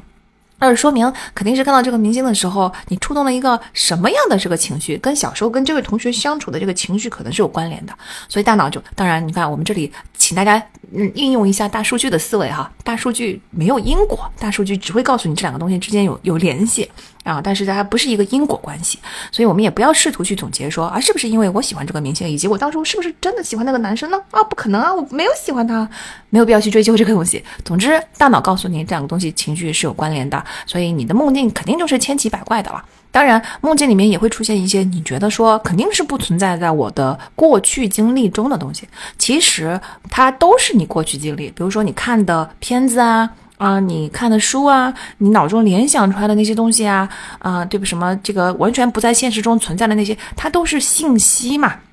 大脑是不会分辨它是现实中的还是非现实中的，总归就是存在你脑子里的信息。所以只要找到跟现在的这个情绪相关联的信息，大脑就会把它找出来，重新整理、重新融合，然后重新放回到你的记忆里边去。这就是它的第一个原则。它的这个第一个原则就判断标准是要突出的、有价值的这个部分把它找出来放进去啊！记住哦，这不是事实记忆哦，所以不是你会梦到真实的东西啊，就是你会梦到跟情绪相关的东西。第二个呢，当然就是刚才说的，把这个刺挑出来去除。它的原则是在，嗯，把这个突出有价值的部分重新整理去储存的过程中，要去除掉这些记忆中啊负面情绪非常尖锐的那些痛苦的负荷，要把这个东西给去除掉。它它的意义在于让你记住对生存有价值的教训，但是呢，你不用每一次都重新经历当时的痛苦。举个例子来说，如果你有一次过马路看手机，突差一点被车撞到，当时肯定吓得魂飞魄散。但是，嗯，大脑就想让你记住这个惨痛的教训，就是你千万记住以后过马路可千万不要再看手机了。所以，它肯定不会让这段记忆消失的。但是他不想让你每次想到这段记忆的时候，重新经历当时当下的吓到吓呆、当场魂飞魄散那种感觉、那种心跳了，没有必要，对吧？身体每次都要来做一次应激反应。嗯，也就是说，你下次再想起这个经历的时候，尤其时间隔得越久，你睡觉睡得越多，你想起这个经历，你就不会再吓得魂飞魄散了。有一句老话嘛，我们总是说时间能治愈一切。为什么时间能治愈一切？背后的科学道理就是快播睡眠。因为你时间越长，你睡得越多呀。伤心痛苦的时候，你就去睡觉呀。尤其你看，咱们这样种，比如说失恋，刚刚失恋，新鲜的失恋，新鲜的痛苦，或者说你可能最近刚刚失去亲人，那这个伤心痛苦的时候，你最应该做的就是保证后半夜的睡眠啊。早上请你看，就你你们会发现。啊，陷入一种非常悲伤的情绪的人就不想起床，是吧？咱们有时候也可以宽容一点，不要老是把人家从大大清早的从床上拉起来，恢复精神，表示关心。他们需要充足的后半夜的睡眠，尤其需要第五个周期，甚至如果你能够睡到第六个周眠睡眠周期更好。需要大量的 REM 睡眠，快波睡眠，通过这个快波睡眠，一夜一夜的去去除你这个情绪记忆中那些让你痛苦的东西。但是哈，这里面又有一个很 tricky 的点，就是不是所有有 REM 睡眠你就一定有疗疗愈效果啊，你一定要在这个 REM 睡眠中梦到那一段痛苦的经历才可以哦。这个原理很容易理解吧？因为梦就是你在处理这个信息嘛。你如果没有梦到，就说明你没有在处理这个信息啊。已经有实验实验证明，梦到这段经历的人，他一年之后情绪改善是非常明显的。但是，同样具有同样长度的 REM 睡眠，可是你没有梦到这些经历的人，他的情绪就没有改善，而且就是长期的陷在一种非常痛苦的情绪中。书里面并没有详细的讲到你怎么能够梦到，怎么能够不梦到。那我这里个人的体会是，如果你真的很愿意去放松下来，面对这个事情和情绪，你用一种很平和的、安静的、全面接受的，而不是抵抗性的心态去回忆所有的这些事件，然后去处理这个事情，去面对他的情绪，包括可能失恋的时候，你会发现，我对那些失恋之后絮絮叨叨希望去讲失恋经历的那些朋友，都会特别的宽。因为你在不断的讲述的过程中，其实你是在不断的复盘，你不断的试图通过 bounce ideas，通过别人的反应、别人的疏导，试图发现这一段让你感到极其混乱和痛苦和你不知道意义所何在的这一段爱情经历中，它的意义在什么？它对你的意义到底应该是什么？那这个梳理的过程中，其实你是也是可以去处理自己的情绪的。Anyways，反正呢，就是你要越来越，大家都有自己的应对方式啊。但是你要是越愿意去面对它，包括就是写日记也行啊。啊，你要是越愿意去面对它，越愿意去分析它、剖析它，然后呢，用一种平和的心态去接受你的情绪，那你梦到的可能性就越高啊。你你如果反过来，你老是自我洗脑，说我没事，我不愿意去想这个事情，赶紧啊，get get get on，呃，move on 到我自己的新的生活里边，把所有的注意力都放在新生活上，根本就不再去想以前的事情了，以前的事情就当财和狗屎。这个心态是没错，态度是没错了，但你要在这个，你要在，你还是要去处理完所有以前的情绪之后，我们才能够尽快的往前走。那举我自己的具体的例子来说，就我前男友真的非常非常的渣。然后呢，分手一段时间之后，我觉得呢，呃，我悲伤的那一部分痛苦已经开始淡化了。可是我总是还存在着一种负面情绪，我说不出来是什么东西。他那种负面情绪让我非常的难受，那很低落，而且它是一种压力很大，它不是那种悲伤将我淹没，它是一种压力非常大的，整个人很困顿的一种感觉。这种情绪让我焦虑，让我抑郁，让我吃不好睡不好，整个人气场就很低。所以我当时就一直觉得它不是一个单纯的难过的情绪。那就这么过了一阵子，也没有任何的改善。然后我就老就不像之前的悲伤，你你虽然减减轻的这个程度有限，但是你每一天都会觉得它比前一天稍微好那么一丢丢。这个时候我就觉得我需要主动思考一下了，就是说它到底什么东西阻碍了我的自我自我疗愈呢？我当然也写了很多日记，然后我也嗯，就是让自己去平静的去回忆，以及更重要的是，我觉得我必须要接受自己，就是无论我自己做了什么。啊，非常的愚蠢的决定，或者以前做的让很多让我羞耻的付出，这些都不能够再责怪自己。我必须要全身心的接受自己，以后我才能够去体会到这是个什么样的情绪嘛。那所以，我一开始的时候也是不得其解，但是呢，嗯，做了很多的这种自我心理建设和自我接受之后，我突然之间有一天，我识别出这种情绪是愤怒。那识别出他是愤怒，其实是不容易的，因为愤怒对大多数人来说最熟悉的是一种高唤起的情绪，它是很激烈和高昂的。可是我当时的表现是完全相反的，我整个人是很低落、没有力气的啊。可是你一旦把这个情绪识别出来了，我们就可以理解，因为嗯，我是在压抑我的愤怒，所以我整个人是很不开心的。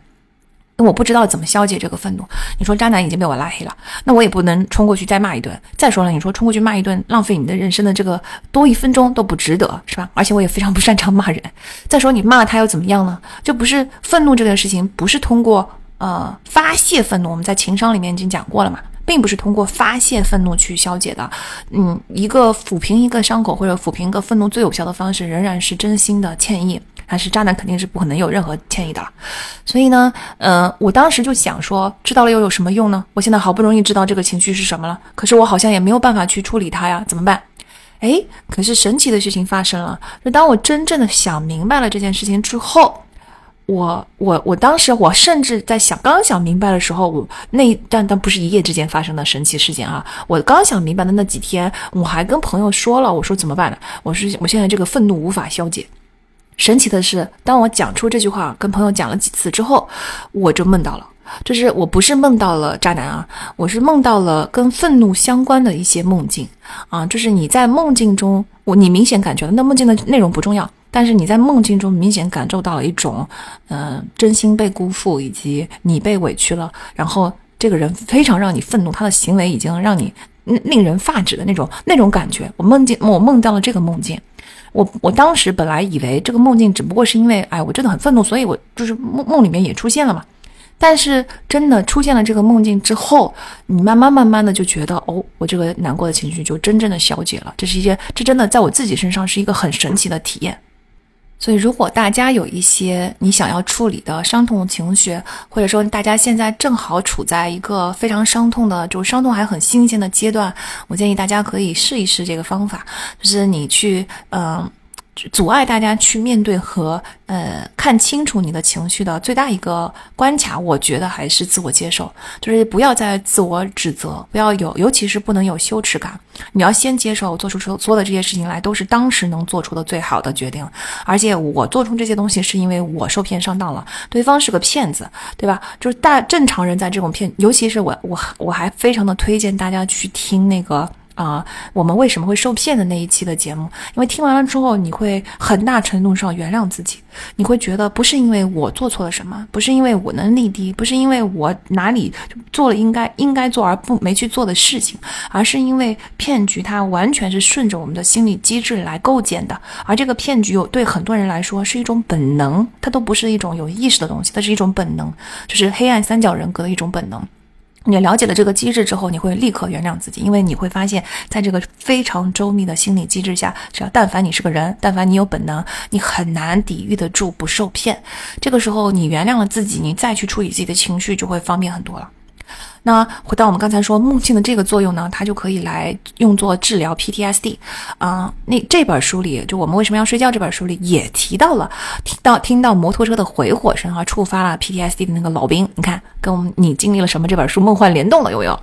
啊，这个老兵就是始终无法消解战争记忆，就三十年了，他还在 PTSD。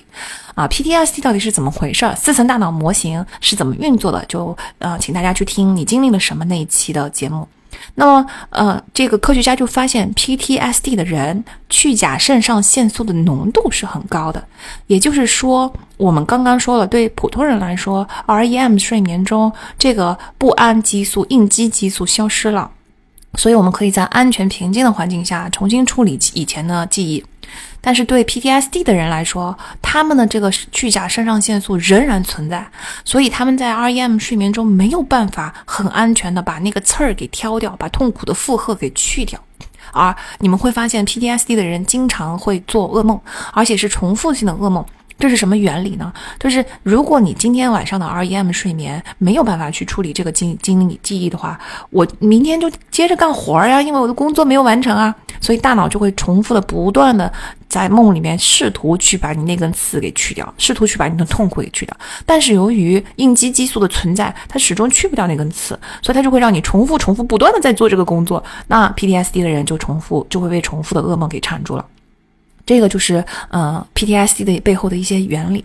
那嗯，作者就发表了这个关于去甲肾上腺素这个东西的一个论文哈，就跟 PTSD 相关的一个论文。这篇论，而且他就在发表之后不久，他就在一个交流会上碰到了一个专门研究 PTSD 和阿兹海默症的医生。这个医生正好是在啊美国退伍军人的一个医院就是工作的。这医生叫莫里拉斯金德。拉斯金德听了作者的分享之后，他就来找这个作者说：“哎，那个 Matthew，我我现在我有一个跟你这个理论非常符合的现。”现实的案例，因为为什么呢？因为我在处理那个退伍军军军人的这个病人的时候，我会经常给一些病人开叫派唑嗪的这个东西。派唑嗪是一种降血压的药物，它是用来治疗治疗高血压的。但是意外的是，他发现，嗯，这些高血压的病人回来了以后，除了高血压得到改善之后，他还会说：“医生好奇怪耶，我现在不做噩梦了耶，我不会害怕睡觉了。”就因为他的他的病人除了高血压之外，很多退伍老兵都有 PTSD 的问题嘛。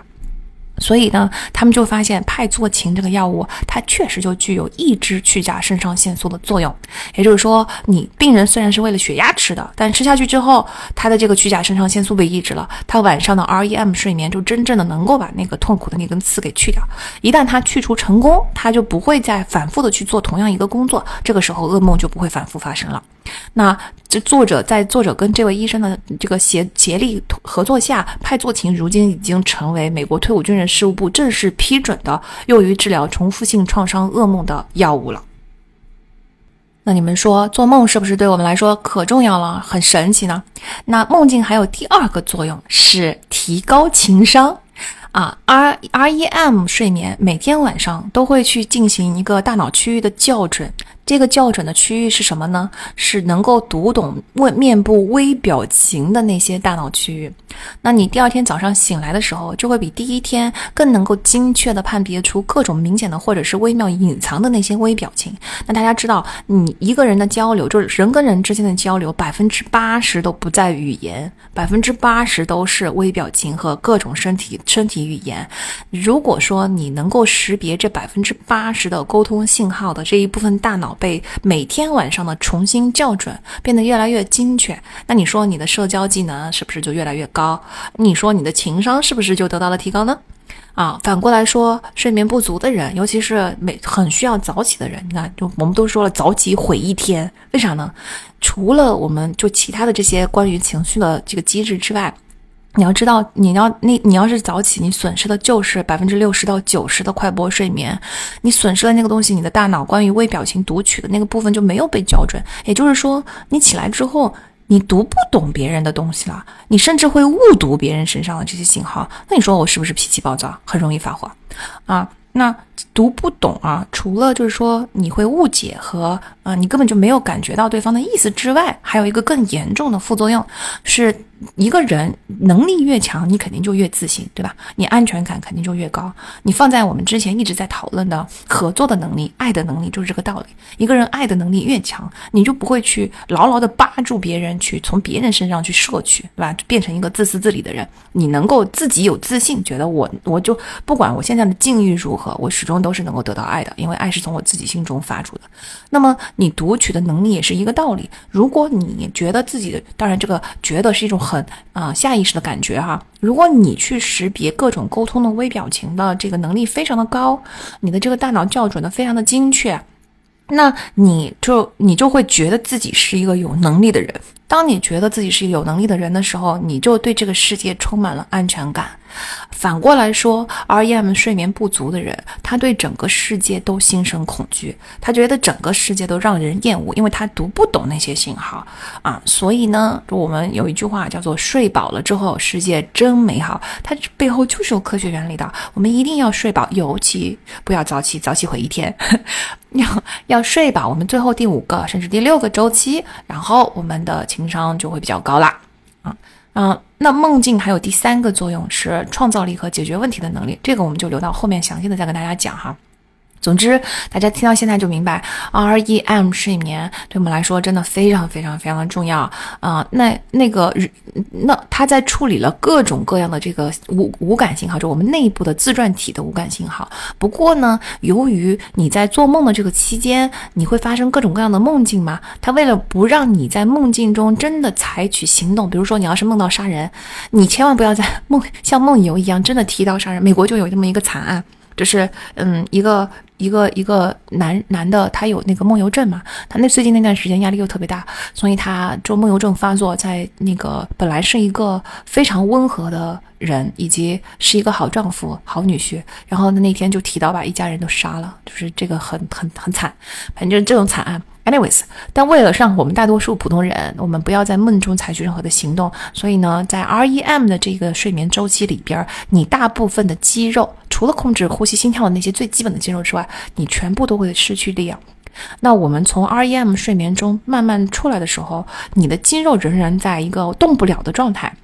这个时候，我们的意识就是我们早上快要醒来的那一刻。这个时候，你的意识已经慢慢的开始有点恢复了，你的身体却动不了。这就是我们常常见的鬼打床现象。就是为你老觉得一个鬼压在你的身上，就是因为你的身体整个是动不了的啊。你碰以后碰到这种情况，如果是。快醒的时候碰到呢，大家就直接赶紧醒过来就行了。如果是半夜三更的时候不小心被惊醒了，因为你看醒过来的过程，通常最后一个阶段是 REM 嘛，那这个时候你碰到的这个鬼打床的现象呢，你干脆就要在心中用科学的原理叮嘱自己，完全不用害怕，因为人在这种情况下通常第一反应是恐惧，你就告诉自己啊，这就是鬼打墙啊，这就是因为我身体动不了，没关系啊，没关系，然后你就继续睡觉就可以了。当你继续睡着的时候，这个鬼打墙状态它自然而然就会慢。慢慢的消失，就经历了其他的睡眠阶段的时候，它就消失了。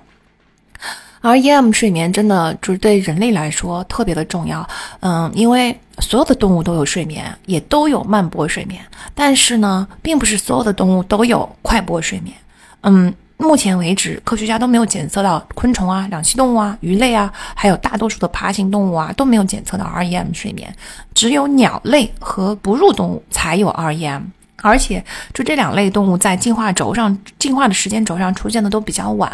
啊，所以那个就说明我们后越后面出现的越智能的生物，它其实就越需要 REM 睡眠。这个也很好理解嘛。前面说了，REM 的嗯功能是就是去除这些经历中的痛苦，让提高情商，勾勒细节。待会儿我们还会详细的讲到这个创造力、解决问题的能力和学习能力等等方面 REM 的作用。总之，REM 对于啊复杂的大脑功能来说非常的重要。因此呢，越是后面的生物都越会进化出 REM，当然，很奇怪的是，水生的哺乳动物是没有检测到 REM 的。比如说海豚和虎鲸，海豚和虎鲸是非常智能的生物嘛，但它们就应该按理来说，它们就应该有 REM 睡眠呀。不过呢，嗯，这可能是科学家说，这可能是因为，因为你看刚才我们说了，REM 期间你所有的肌肉全部都没有力量，没有办法动，就鬼打床嘛。但是游泳对于水生哺乳动物来说至关的重要，它们是必须要浮出水面去换气换气的，所以它们没有办法有这个 REM。那你看，科学家又观察了这个半水生动物海狗。海狗在陆地上的时候，它就有 REM 睡眠，但你一旦进入到海洋呢，这个 REM 睡眠就几乎全部停止了，只有陆地 REM 的五到十左右，百分之五到十左右了。所以其实这个可能是因为水生的动物它没有办法，它必须要一直保持游泳的状态，它就没有办法有 REM。那作者也说了，他本人并不相信这些动物真的没有 REM 睡眠。从原理上来说，它们需要啊快速眼动睡眠的那些功能，所以他觉得很有可能是因为这些生物的 REM 睡眠是跟我们人类完全不同的形式，只是我们人类现在没有办法检测到罢了啊。比如说，我们人类以前也以为卵生的哺乳动物啊，比如说鼹鼠和鸭嘴兽是没有 REM 的，后来才发现啊，只有大脑表层没有快波。大脑的深层是充满着快波的，只是以前在表层没有检测到，所以也很有可能水生哺乳动物是用了另外一种 REM 的睡眠，只是我们现在还不知道罢了。啊，有意思的是，鸟类和哺乳动物的这个 REM，刚才说这两类是有的吗？它们不是一起出现的哦，在进化的时间轴上，它们是出现了两次，也就是说，鸟类发展出了 REM，哺乳动物自己也发展出了 REM。这就很有可能是因为同样的生存压力导致这些生物不约而同的都需要 REM 睡眠。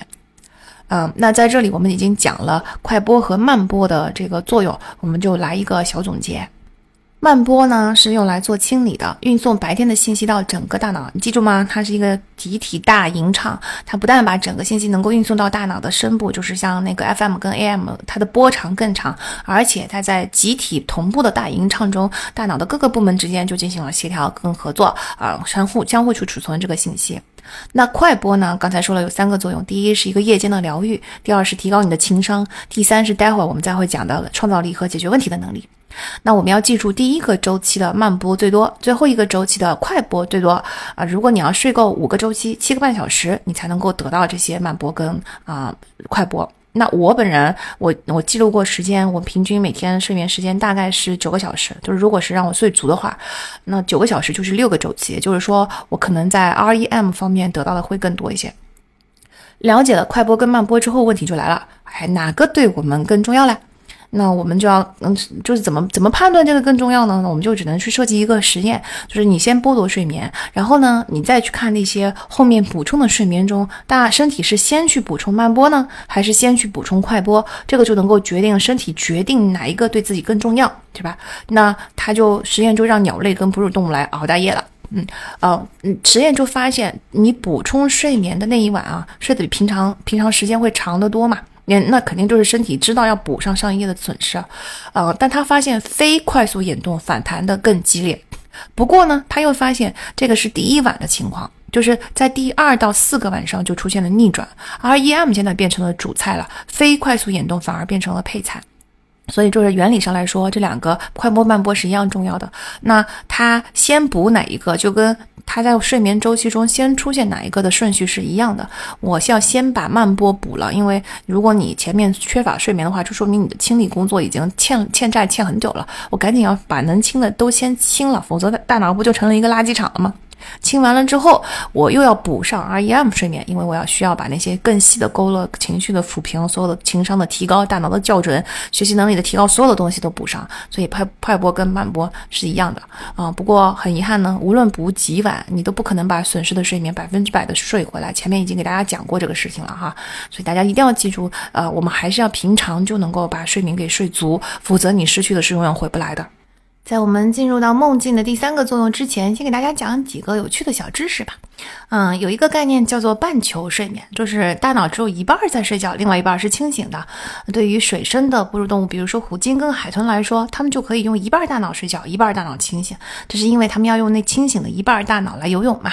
啊，鸟类其实也是半球睡眠的，但是呢，它不是为了游泳，它是为了警戒。嗯，大家不是经常看到有一排的小鸟站成一排吗？啊，那其实，在中间的小鸟就是两个半球都在睡觉，两边的那个小鸟就只能就对外的那一面的大脑得是清醒的，而且那个眼睛也是张开的。好，对内的那个那一半大脑呢，就在睡觉，睡到一半，这两只可怜的小鸟还会突然之间换个方向，调转身体，然后让之前那个在警戒的那一半大脑进来睡觉，然后把刚才睡觉的那一半大脑换出去做警戒。是不是很有意思呢？其实人类也有这种简单的半球睡眠，但它跟鸟类、跟虎鲸这些就完全不一样了。人类在进入新的陌生的环境的时候，你的一个半球的睡眠会比另外一个半球稍微浅一点儿，但你没法没法清醒，只能说睡眠浅一点。这就是我们认床的来由，就是你进入陌生环境为什么会认床呢？因为啊，你有一半大脑其实是比较浅的睡眠，不是整个大脑都比较警戒哦，只有一半大脑睡眠是比较浅的。嗯，这个鸟类是一个真的很神奇，就虎虎鲸。刚才我们说了嘛，它们要游泳要警戒，所以它们就只有半球睡觉。但它们还有一个很神奇的地方，在于它们有有在自然界的生物中发展出你没有办法睡觉的环境的时候，它真的就可以不睡觉哎。像比如说虎鲸生产的时候，通常都是离它的群体非常远的地方生产的，比较安全。但生完了小虎鲸之后，就要带着小虎鲸去回归群体，这一路就非常非常的危险。在它回归群体的几天。甚至到几周之内，虎鲸跟小虎鲸都是不睡觉，完全不睡觉的。这对于尤其对于刚刚出生的小虎鲸，就婴幼儿是需要大量睡眠的嘛来说，就跟真的很非常神奇了。那对鸟类来说，迁徙的鸟类也有类似的机制。比如说，如果你在迁徙期内有一年的那个季节去剥夺一只白冠带乌的睡眠，它就不会受到任何不良影响。但是如果你在非迁徙期内去剥夺它的睡眠，它就会造成大脑跟身体功能的紊乱。就是说，大自然进化出了非常有趣的睡眠的模式哈。那美国政府。其实花了数百万美元去研究这个白冠带乌这种鸟，因为他们想要制造出二十四小时不睡觉的士兵，真的是，唉。好，然后还有一个概念呢，叫做双向睡眠，或者是多项和单向睡眠。意思就是说，你睡几次啊？嗯，我们人类其实总体来说是被呃进化成一个双向睡眠模式的，因为我们在下午的某一个时间会感到非常的困顿啊，那个时候是要小午睡的。很多古老的部落仍然保留着双向睡眠的习惯，那晚上睡七个小时，白天下午的某一个时间睡三十到六十分钟。有一些部落呢是夏天的时候双向，冬天的时候单向，就是夏天时间比较长嘛，那。那个时候可以小午睡一下。然后冬天就用不着了，嗯，希腊现在还是保留着双向睡眠，但是希腊也进入到现代社会了嘛，所以呢，这个呃，他们就有一个实验去跟踪了希腊有两万三千多名希腊人在六年中的变化，他们就发现那些呃改掉了双向睡眠，就是不午睡的希腊人，他的那个呃心脏病风险增加了百分之三十七，尤其如果是不午睡并且还要工作的那些人，他们的死亡率增加了百分之六十。就是双向是人类比较天然的啊睡眠模式。这里还有一个有趣的小知识呢，是关于人类的大脑进化。我们在营养那一期讲过，人类的大脑是在得到了充足的营养元素之后，突然之间有一个呃很大的这个进化变化，然后慢慢变大了，我们人类就变得更智能。其实睡眠在其中也也扮演了很重要的作用哦。你看，我们人类跟其他的灵长类有什么不一样呢？呃，我们优越于他们的有两个很大的特点。第一个是有更复杂的社会结构啊，这个放放观整个地球，真的就再也没有。有比我们人类更复杂的 社会结构了。第二个呢是有更高的智能，然后这两个其实都跟睡眠有关。就是人类的 REM 睡眠是比其他的灵长类要多很多的。我们有百分之二十到二十五，但是其他的灵长类只有百分之九。而且我们总体睡眠的时间只有八小时，但是其他的灵长类要睡十到十五个小时。也就是说，我们睡眠的效率很高，并且我们在其中还得到了很多 REM 睡眠。那 REM 睡眠是前面说过有一个功能是提高情商嘛，所以我们人类就通过不断校准的读阅读微表情的能力以及这个提高的情商，慢慢慢慢的就发展出了一个能够建立非常复杂的社会结构的这么一个状态。那当然，在充分的就有效率的睡眠中，我们的大脑也不断的获得了进化。所以，其实睡眠对于大脑的进化也很重要。那这个睡眠的变化跟其他的灵长类相比是怎么发生的呢？总体来说，是因为火的出现。就是当我们有了火的时候，我们就能够从树上睡到地上。睡到地上的好处就可多了。你睡睡到树上，你不可能有很长的 REM 睡眠啊，因为你睡不安稳。如果你的肌肉都不动了，你从树上摔下来了，是吧？所以只有睡到地上的时候，我们才能够发展出这么多的 REM 睡眠。然后睡到地上呢，让整个睡眠的质量更高，火种驱散了捕猎者，也驱散了一些蚊虫，所以我们的人类的睡眠质、睡眠效率就变得变高了。总之就是火这件事情对于人类变成智人是至关重要的。它不但给我们带来了食物，它也帮助我们保证了睡眠。你怪不得说宙斯对于把火种偷给人类的普罗米修斯那么的愤怒哈，希腊神话中都有这样的传说。因为就是火对人类的这个整个改造的效果真的是立竿见影，从此以后人类就变成一个能跟神争分的物种了。那我们一生中的睡眠其实是有很多的变化的。在婴儿时期，他在在胚胎里的时候，其实百分之百的时间几乎都在睡觉，六小时 REM，六小时非 REM，然后十二小时是在中间。那快出生的时候，你就会发现每天有两到三个小时是醒着的了。然后呢，这个时候他的快速眼动就是 REM 睡眠得到了很大的增长，之前只有六小时，现在会增加到九个小时。出现前出生前的一周甚至可以达到十二个小时，这是因为 REM 睡眠它校准大脑的各种区域嘛，它扮演着一个大脑的建筑工程师的作用。也就是说，它是给大脑建立所有区域通路，产生思想、记忆、感觉、决策啊，让大脑在不同区域之间形成神经链接，并且用适量的信息去激活这些神经通路。总之就是，大家把这个 REM 想做一个大脑的构建师，他把这个大脑一点一点点的构建起来。所以在我们出生之前呢，REM 就已经很多了。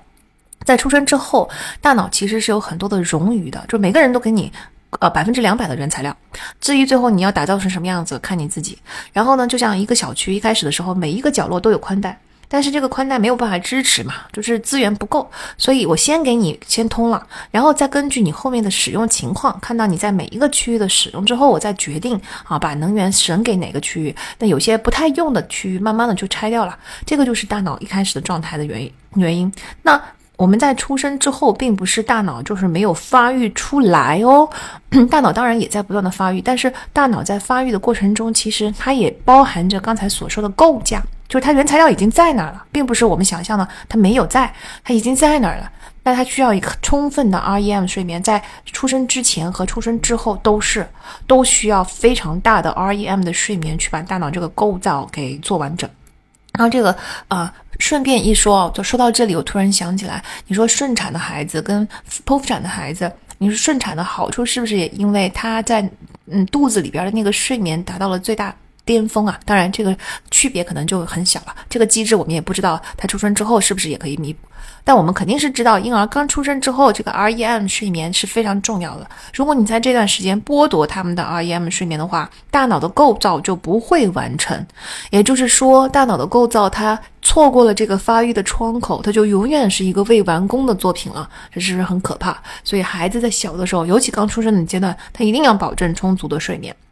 还有研究发现，自闭症的呃那个孩子，他的昼夜节律感是比较弱的。也就是说，对自闭症的孩子来说，白天没有那么亮，晚上没有那么黑。这个时候呢，他的睡眠质量自然也就没有那么好。那由于他长期的睡眠质量的剥夺，有一个理论就认为，有可能是因为缺乏小很小的时候缺乏 REM 睡眠，导致他们社交部分的某一些大脑没有发育完成，就构架构造是永远是一个半成品，所以造成了自闭症。啊，这当然现在还是一个理论啊，还没有被证明。但是如果我们能够朝着这个方向去研究下去的话，很有可能是未来是可以有一个药物去啊，给大家保证，就是给这些自闭症的孩子去测每一个婴儿出生的时候去测他的昼昼夜节律的强度，给那些很弱的婴孩提前去做一些睡眠的保障啊，这样的话就能够预防自闭症。当然，很希望这一天能够到来。好，那婴儿在出生之后，呃，慢慢的去构建了他整个大脑。那他在婴儿期的睡眠是非常碎片化的，嗯，它是一个多项睡眠模式。这是因为婴儿的那个视交叉上核，就是我们生物钟的那个东西，还没有发育出来。它没有发育出来，它自然身体里面就没有昼夜节律啊。它就是婴儿是一个没有生物钟的存在，所以他的睡眠就是我想睡了就睡，他就他的睡眠就一定是很多段型的，他饿醒了才会醒，对吧？啊。但是好消息是，一岁的时候，这个昼夜节律生物钟就会出现一个雏形，然后到他四岁的时候，他可能这个生物钟就基本上全部都啊完成了。这个时候，孩子就会进入到多项双向睡眠，就是晚主要在晚上睡，但是白天需要补充一些小睡。那我自己可能是个异类啦，因为我幼儿园的时候三四岁的时候，我吃吃每天午睡都是睁着眼睛熬过来的。就午睡对我来说是件很痛苦的事情，可能我是基因突变的单向睡眠吧。随着年纪的增大，你的 REM 睡眠就不断的减少，而且整个睡眠的这个生物钟就会慢慢慢慢的往后越来越跟父母靠近了啊！但是这里面又有一个很特殊的时期哦，就是青少年时期，就是青少年时期他的生物钟是后置的，为啥呢？因为在一个部落里边，青少年要独立去生活了，但是他还没有完全独立，那你要给他一点机会去做一些安全的独立演练吧。这个独立演练一般就发生在父母已经睡觉之后，然后青少年们自己就会聚在一起去呃做一些，就因为青少年们自己就是一个新的部落了，对不对？新的人类社区，所以他们就会在这个新的人类社群中，在夜晚的那个时间去做一些呃小独立的，但是在部落的安全环境下的一个测试。回想起来，我们现在是不是非常能够理解为什么青少年们老是喜欢半夜溜出去开 party、开派对，老是喜欢呼朋唤友的半夜溜出去玩，不能睡觉，对吧？我很感激我的父母，当我在青少年。年的时期对我很理解，从来没有要我勒令要我提前上床睡觉，他都是觉得啊，你随便吧，你就一两点回来也没事儿，反正你只要你自己玩的安全，你自己注意就行。所以，就是对父母来说，确实就非常的悲惨的一件事情是，孩子跟自己的作息永远是不可能同步的。当他们在还还还小的时候呢，他们的作息是前置的，也就是说，他们虽然能够早睡，给我们留出一些夜晚的安静时间，但很遗憾的是，他们会很早就醒，然后所以早上父母就起不来的。尤其像我这种夜猫子啊，夜猫子型的父母是非常悲惨的，因为你早上就会被孩子们不停的这个很早就叫醒。那嗯，到了青少年时期呢，孩子的这个又又变成后置，也就是说他会睡得比你晚。这个问题倒比小孩子的时候更小了啦。那让他晚点睡，可是他晚睡就代表着晚起。晚起的时候，父母起来已经把早饭都弄好了，但是青少年们还赖在床上睡觉。这个时候，父母可能是气不打一处来，是吧？永远没有 正常一起吃早餐的时间。那还在此还是奉劝各位青少年的父母们，在这种时候还是给予孩子一定的理解，因为他们的生物钟是后置的，千万不要觉得他们睡懒觉是很正常的。那人到了三十岁左右，我们的睡眠就开始慢慢的减少了，尤其是到了四十岁之后，你的慢波睡眠会大量的减少。到七十岁的时候，慢波睡眠已经损失了百分之八十到九十，所以我们到上了年纪到四十岁以后，你的睡眠就不会像以前这么多了。老年的时候呢，嗯，他的那个整个慢波睡眠就比较少，尤其老人的膀胱弱化以后，他又要起夜，所以睡眠变得很碎片化啊，睡眠质量下降。其实睡眠质量下降这件事情是造成衰老的各种疾病的一个很大的罪罪魁祸首，嗯，所以就是睡眠对我们是非常非常重要，就睡得着是一一个很宝贵的事情。说完了这些有趣的小常识呢，我们终于可以进入到我自己最喜欢的一个部分，就是睡眠对学习的关系。那我们知道，学习的基础就是记忆新的信息嘛。如果你要是记不住新的信息，就没有任何学习的存在了。新的信息呢，肯定是先被放在海马体中的，那这个我们都很很熟悉。但它是一个临时的信息库，因为海马体的容量非常的有限，一旦它放满了以后，你就放不进去了。如果你硬要放进去的话呢，它就会覆盖我们之前的信息。这个其实我们经常很常见，就是如果你刚刚记住一个东西，然后但是后面发生的一些事情，你前面想干嘛你全忘了，是吧？所以海马体的容量就非常非常的有限。那前面说过嘛，慢波睡眠是把信息从临时的信息库里面去搬出来，一波一波的往更深层的大脑去送的，嗯，那这个睡眠就会恢复我们学习新事物的能力。有一个实验呢，就呃让受试者去把一百张脸和名字对起来，那这是一个非常繁杂的很多的新的信息的学习。那他就把实验对象拆分成小睡小睡组和不睡组。小睡组呢，在学是那个学习之后会睡九十分钟，不睡组呢就保持清醒。然后呢，在嗯睡完之后，他会再让这些人再记新的一百张脸和名字。那很明显的小睡组就 nap 组的，他的成绩会比不睡的那一组领先百分之二十。啊，反正睡眠提供的记忆保存率呢，它会比不睡的就睡眠不足的人会要高出百分之二十到四十。你看啊，这个这个是一个学习效率上非常大的一个区别啊。而且实验也检测了睡前睡后的脑电波活跃的区域哈。你睡前的时候，你让你问你同样的东西，你那个记忆是来自海马体的，也就是说，你脑电脑电波图上那个嗯看到的活跃的那个区域是海马体。但是等你睡完之后再去问你同样的知识，你那个脑区活跃的地方就来自于大脑顶部的新皮层，这个就是长期记忆所处的地方。你哪怕只有二十分钟的小睡都能够达到这个效果。小睡前记忆在海马体中，小睡后记忆在你的长期记忆中。所以，真的学习这件事情吧，真的就是一边睡一边学，一边学一边睡，它的效果是最好的。那还有就是，嗯，我们前面也说过纺锤波这个东西嘛，纺锤波是用来隔绝噪音用的，它是发生在慢波睡眠的尾部。小睡期间，如果检测到你的纺锤波越多，你学习的能力恢复就越强。那这个原理背后的原因我也不知道。但反正就是纺锤波越多，你的那个学习能力越强。那纺我们咱们不是说了吗？纺锤波是隔绝噪音的吗？也就是说，平常如果你是一个非常容易入睡、不太容易受到环境杂音影响的这么一个钝感的人，那你的纺锤波就会比较多，就说明你隔绝噪音的能力很强。如果你是一个睡眠质量很差，就是一直会听到一点点声音都会醒过来的人，那可能你现在纺锤波就比较少。那在这两种人中，可能睡得比较沉的那个人的学。习能力、学习恢复能力就会比较强，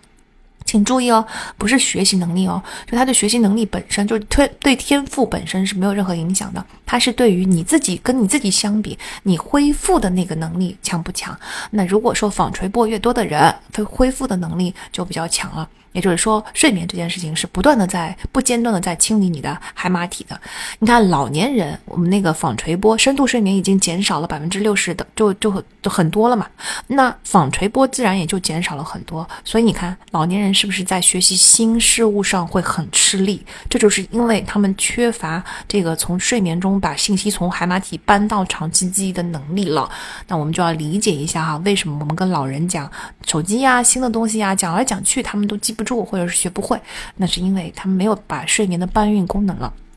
那睡眠甚至除了就是搬运信息之外，它还会提供一个修复服务，就是说把之前忘记的信息给你重新修复出来。你说是不是神奇？这会达到了一种我本来已经忘记到了，但是睡完了一觉以后起来以后，我突然又想起来了了，这种这种神奇的效果。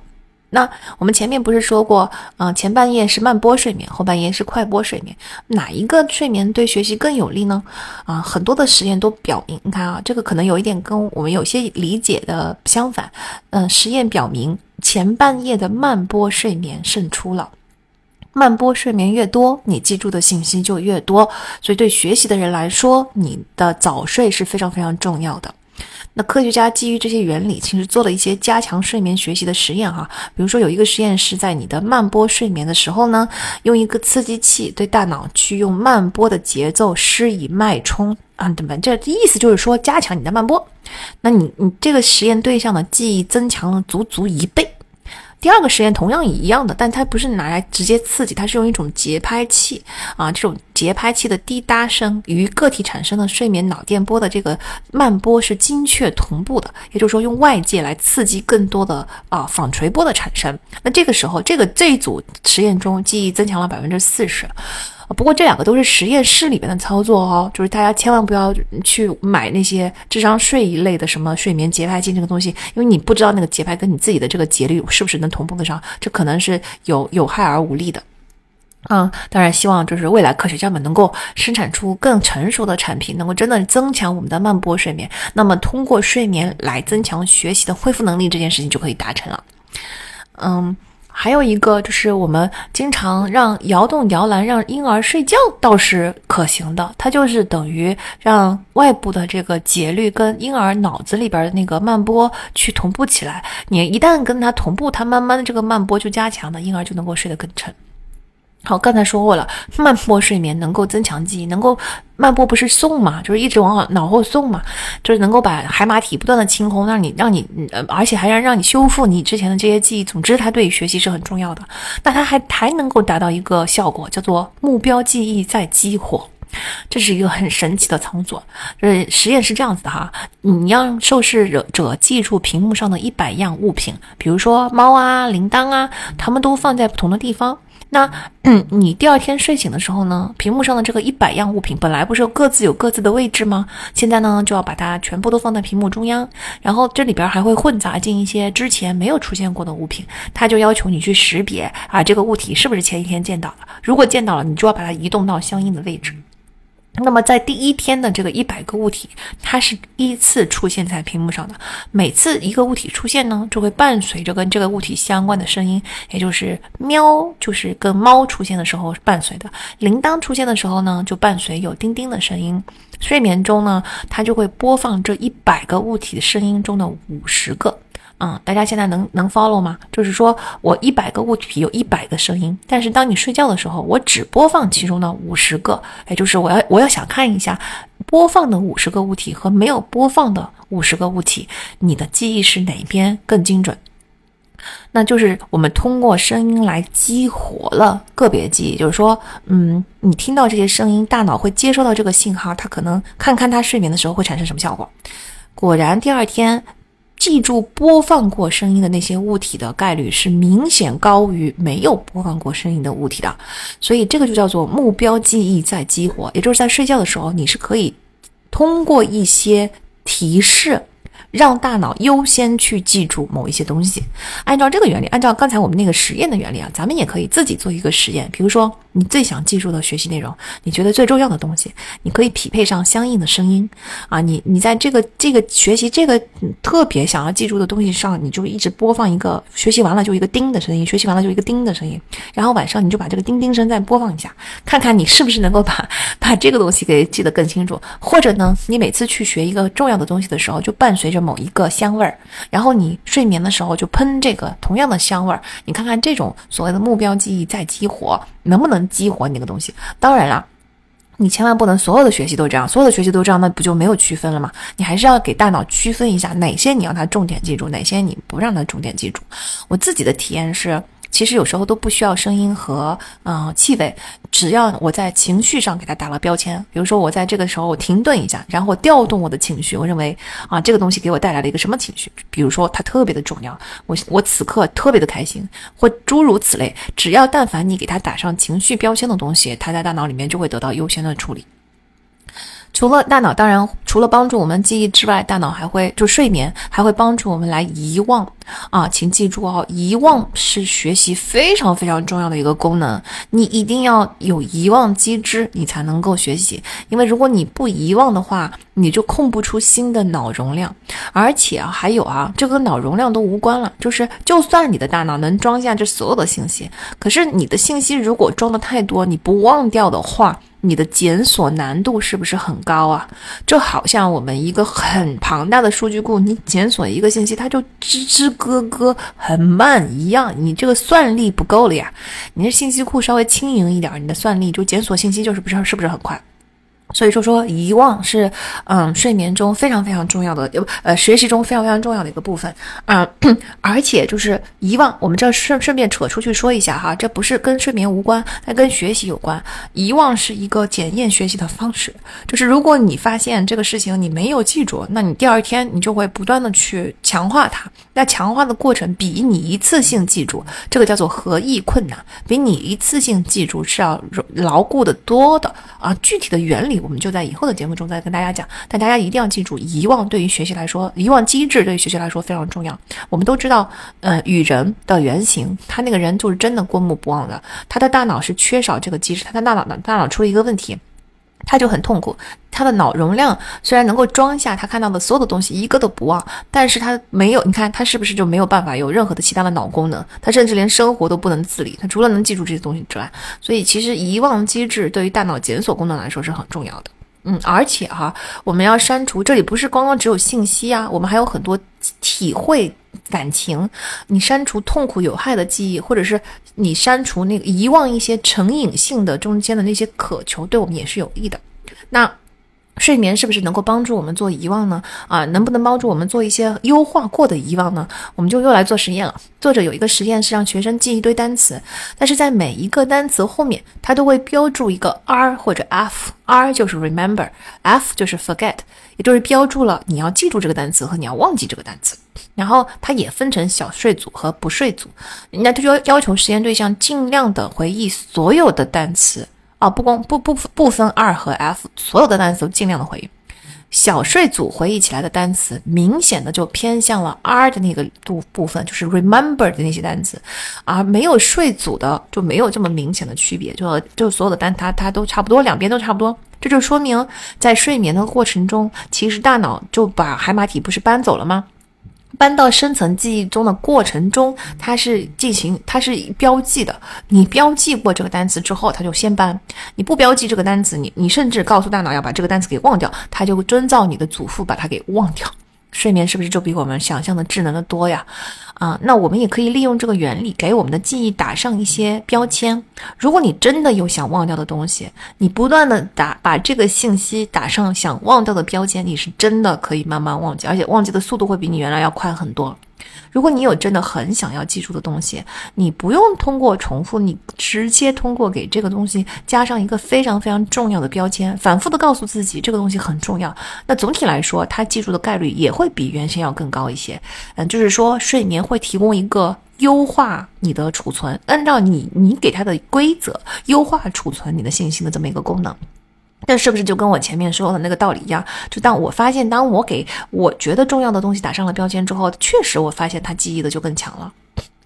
嗯，那同同样的嘛，我就是提醒大家，有些东西吧，该忘你就给它忘忘了吧。嗯，我觉得忘记真的很重要。这我我自己本人是不记得很多细节的。我通常因为确实这些细节对我来说不重要。就我我是一个。可以说是记性非常好的人，我从小就会被选中，从三四岁开始就会选中去背大篇的稿子，去代表发言，就是因为我的记性好。但是我真的是不记得很多东西，而且我自己早就已经发现了这个 pattern，于是我就去分析了一下，我不记得那些真的是我当下觉得完全不重要的。比如说，我可能前一秒钟刚付完钱，后一秒钟已经不记得这个东西是多少钱了，因为这个价格信息对我真的非常的不敏感以及不重要，钱都付了，是不是？你的对我来说，你的决策是在付的那之前做的，我付之前就要知道这个东西多少钱，我应该怎么买，该不该，值不值得买。但是你这个决策做完了之后，这个东西的价格停在停留在你的大脑里面有什么用呢？所以大脑，我的大脑很智能，我自己觉得哈。他非常智能的把这些信息都忘记了。也许因为我从来就是我对于一件事情的对我的意义这个东西的感知非常的清晰，所以我大脑里边的留下来的信息和忘记的信息也非常的清晰。也许我觉得这就是为什么我学习能力还不错的原因之一吧。那遗忘机制，它就是刚才说了，就是打睡眠帮助我们遗忘。这个遗忘机制也是通过慢波睡眠来实现的啊。怎么实现的原理还不清楚哈。但是嘛，反正慢波就是负责运送的嘛，那肯定是一个嗯，那个运送的过程中他做的一个决策。嗯，不过呢，科学家已经发现有一个海马体和前额叶之间，前额叶就是我们的理性大脑啊，前额叶之间有一个相当明显的大脑循环活动模式。也就是说，大脑从海马体提取记忆要运送到用通过慢波运送到更深的大脑去储存之前，它要先到前额叶去循环一遍。那前额叶不就是理性分析吗？逻辑分析吗？那就是前额叶要给这个记忆在海马体提取出来的时候要打一个标签。就像快递公司一样，我要给你打一个标签，你这个你这个件送到哪里，送送不送，存不存，还是这个件要丢弃？打完标签之后，快递员才会去处理这个信息啊，大概可能就是这么个机制。那，呃，前面说的都是对于呃知识类的记忆或者是遗忘机制，那对于技能类的或者说运动类的睡眠有没有记忆功能呢？啊，比如说骑自行车，哎，我们经常说这种东西是一个肌肉记忆，实际上肌肉本身是没有记忆功能的，肌肉记忆它就是大脑记忆，肌肉只是因为变得更发达了，更能更快的执行大脑的熟练的命令，而且大脑里面更发达之后。它这个回路，那我们说过髓鞘的概念吗？回路髓鞘越厚之后呢，电波传达的越快，所以大脑对这个技能的执行就会越精准。再加上你肌肉细胞的配合，它就变成了下意识的一种，呃，那个 reflective 的这个反应。这个就是所谓的肌肉记忆，但实际上它还是大脑的记忆。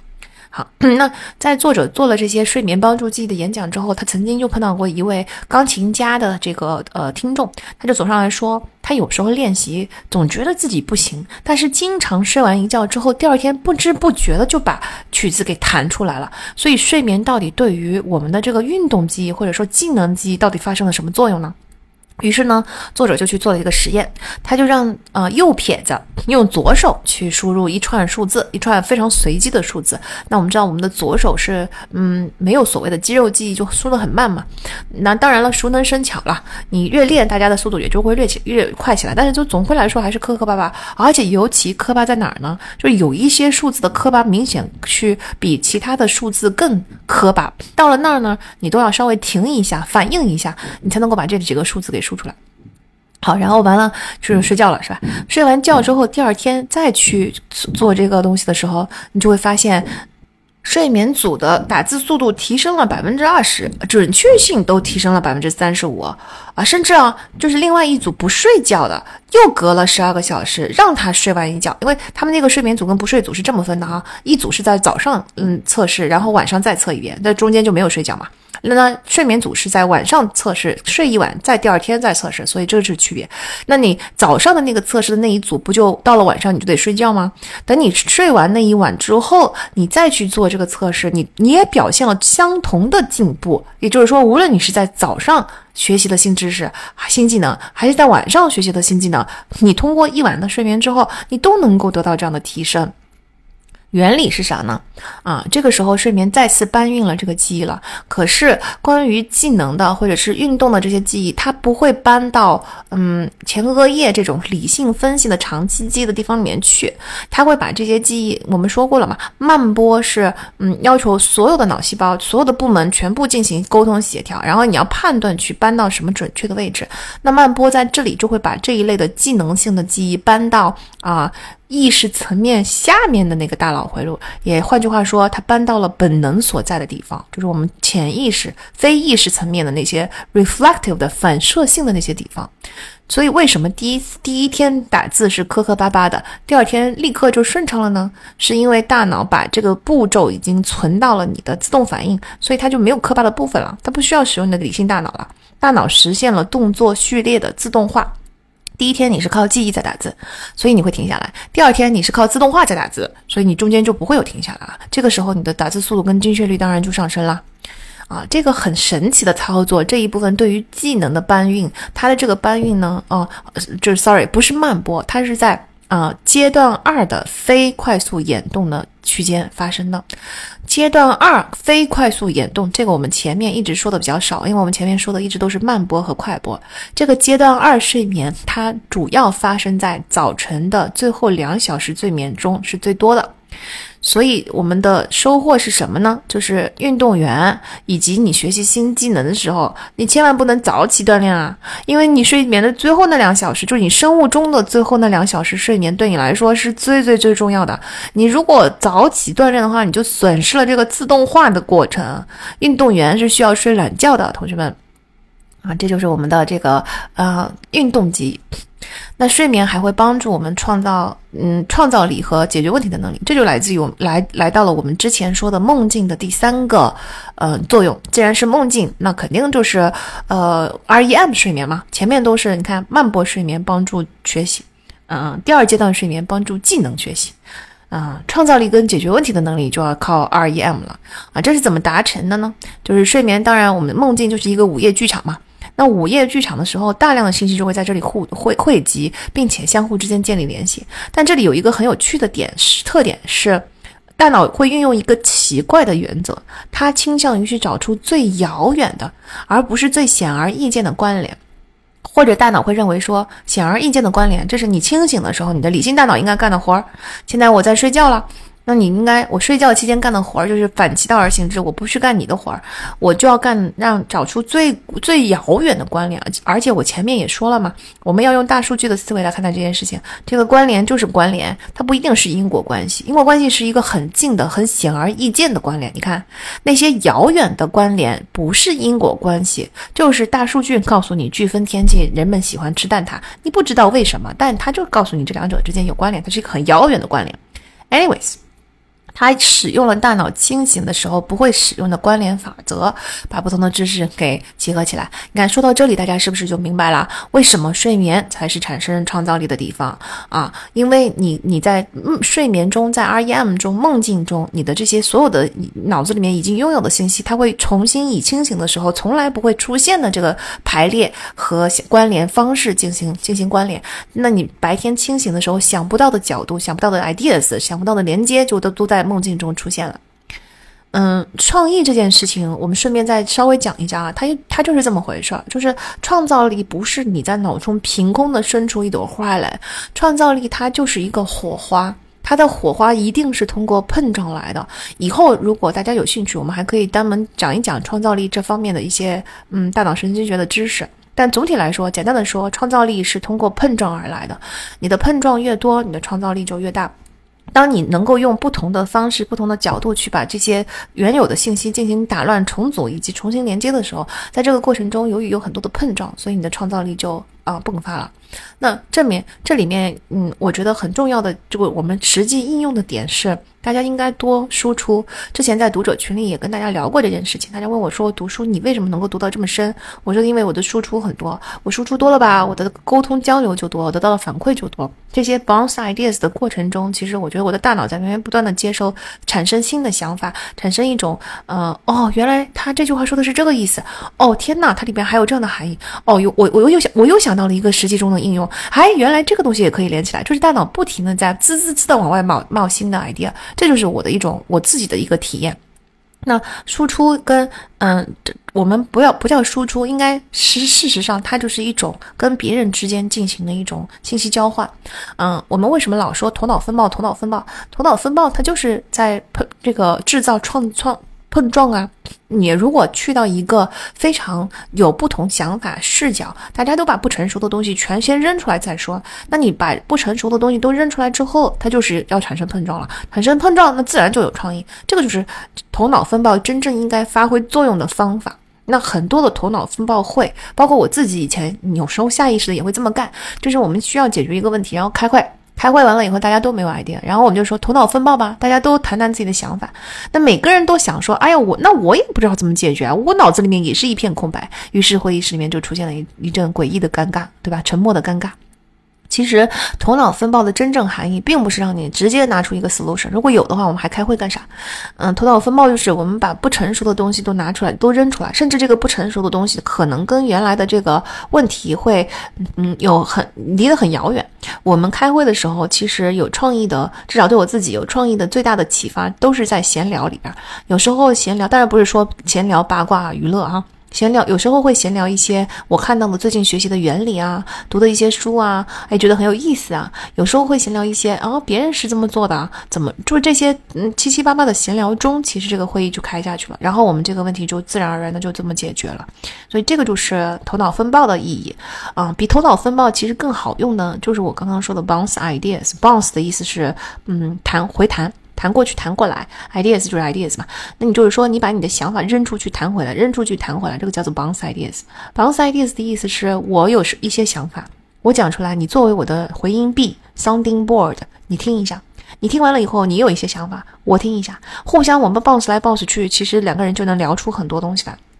我你看啊，MBA 们就很喜欢各种聊天，这不是因为他们的性格统一都是这样子的。其实很多人来的时候，包括我自己，其实当年都没有那么喜欢，嗯。各种闲聊天南海北的话题，但是培训了两年出来以后，大家就统一的都变成很爱聊了。为什么呢？就是因为我们切身的体会到了这种所谓的 bounce ideas 的乐趣。就是你在不停的天南海北的话题不停的聊的时候，你都能够最终扯到跟自己相关的领域上去，都能够得到一些很有益的启发，哪怕行业啊、function 啊非常的不同，都是一样的啊。现在也是一样，只要你把优秀的人搞在一起，你什么都不用做，你只要稍微调节一下东西，包括我们的读者群有时候也是这样的效果，对吧？嗯，那个大家只要碰碰在一起，有想法，把自己的这个不成熟的，愿意。呃，打破这种不安感，把自己不成熟的想法都扔出来，把自己的问题扔出来，把自己困惑的地方啊，需要解决、需要帮忙的地方都扔出来，群里面往往都会迸发一阵非常有意义，或者是衍衍生出大家都受益的讨论。这个就是创意的来源，就是 bounce idea，或者说创意加上解决问题。那解决问题的方法其实也是一种创意嘛，就是你现在解决不了，那你想想有什么新的角度能解决，这不就是创意？这些创意和解决问题的能力是一回事儿，它都是通过碰撞而来的。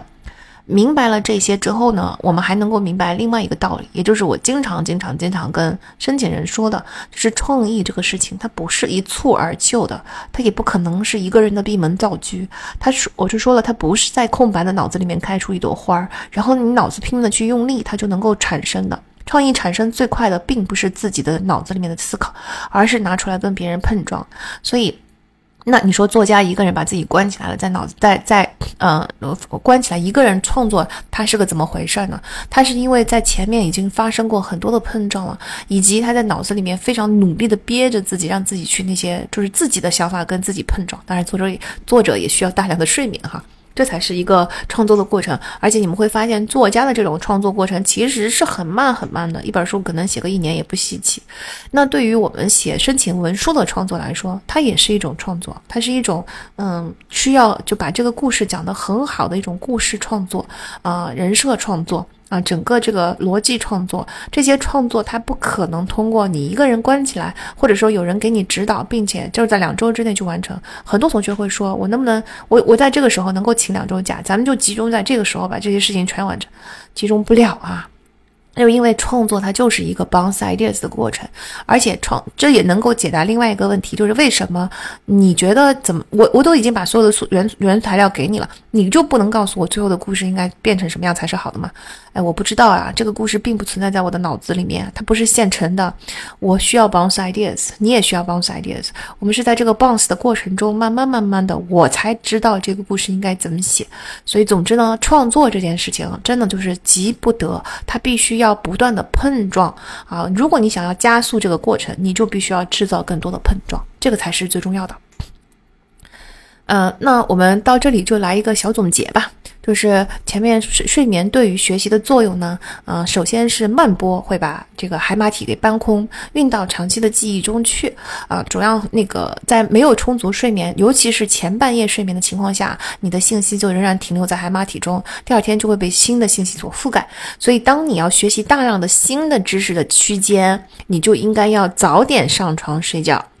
啊，第二个呢是刚才我们说了，信息是可以标记重点的，大脑会优先处理或者是优先的遗忘，遗忘这个也都是通过慢波来做到的。所以你建议大家在学习的时候，每天的学习结束了的时候呢，你要花五分钟去重新回顾所有学过的东西，这个非常的重要。你为大脑标记好最重要的，比如说。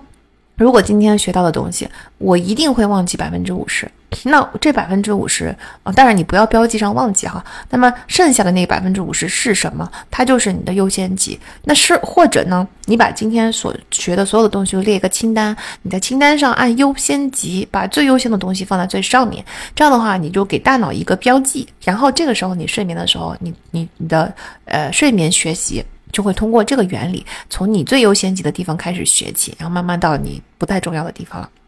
第三个呢，就是我们说过的技能运动睡眠，通过第二阶段的睡眠，会把运动的序列变成本能。这个第二阶段主要出现在早晨的两小时中，所以如果你是学习一个新技能，而不是新知识啊，那比如说弹琴啊、画画呀，嗯，这些新技运动啊，这些新技能，那么就一定要睡足早上的那两个小时。运动员们是不可以早起锻炼的。除非对吧？早起就是你的生物钟，嗯，那最后就是睡眠，就 REM 睡眠梦境，它的第三个作用就是增加创造力跟解决问题的能力。更简单粗暴的总结，就我们就知道了：学习新知识啊，那个前半夜；学习新技能，哎，后半夜。那 REM，哎，创造就是后半夜，创造增加创意后半夜，对吧？啊，那个夜间疗愈后半夜，提高情商后半夜。所以总体来说，后半夜的这个功能还是蛮蛮明显的。啊，唯有对大量学习新知识的人来说，前半夜才更重要；对大部分的人来说，可能后半夜才是更重要的睡眠。啊，那。就是，而且我们说过了嘛，就请记住哈，前面第一个周期跟第二最后一个周期才是最最最重要的。嗯，但是，嗯，睡眠的周期，这个睡眠不足呢，嗯，危害并不仅仅是我们损失了这两个周期，呃，它还会带来非常大的其他的危害啊。我们一定要好好的了解这些危害，才能够彻底认识到睡眠有多么的重要。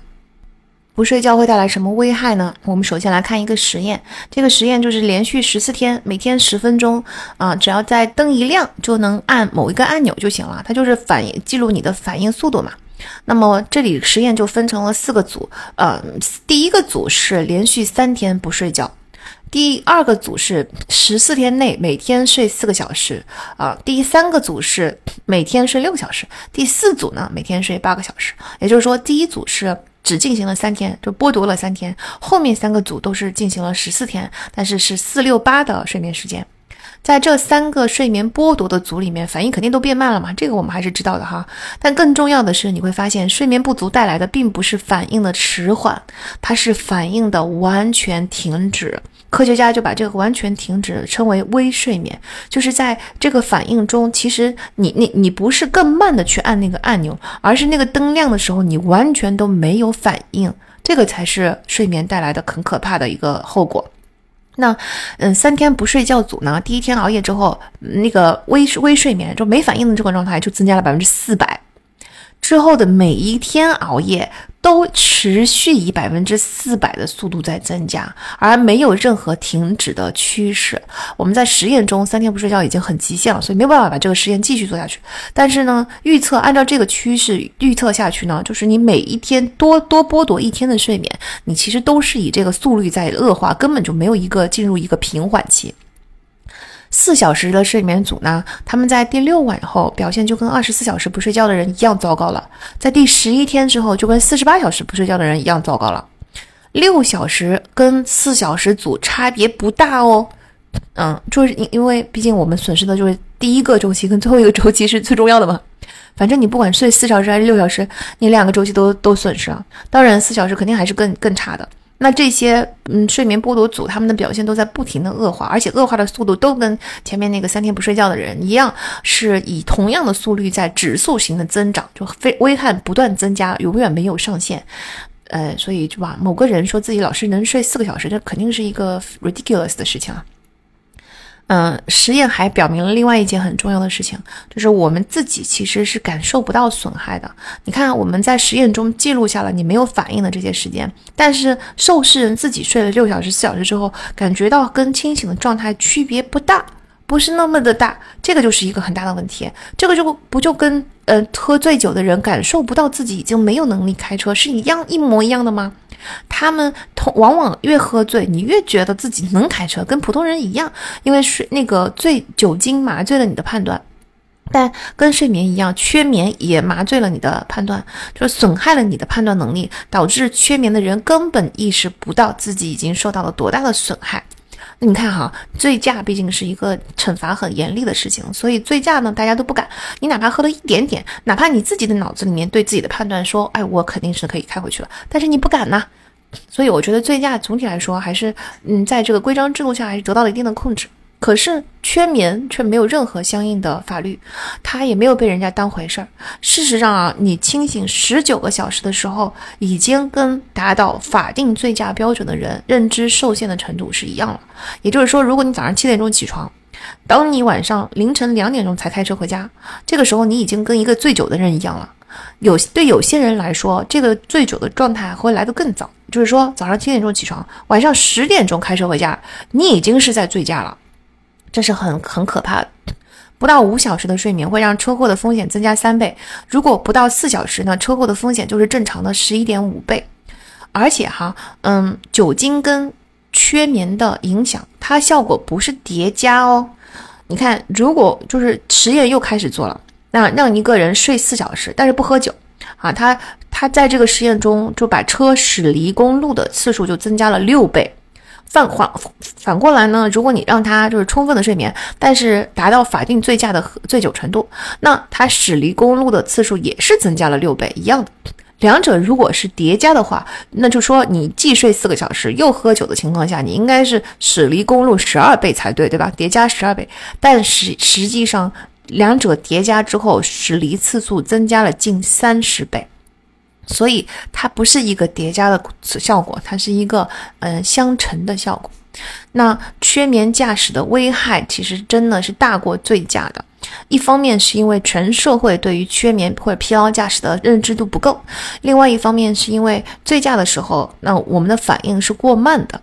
就是来不及踩刹车或者来不及掉头，但是。缺眠的时候，那种微睡眠的状态，你是没有任何反应的，没有任何反应所造成的车祸的危害，远远大过于反应太慢。就你连刹车刹都不会刹了，别说是刹太慢了，刹都不会刹，嗯，往这就往往会酿成更大的车祸。其实吧，我觉得缺眠在嗯专业跑车的人身上还是蛮常见的。我记得我之前跟我妈去那个美国的黄石公园，也是请了一个司机，还是个中国人。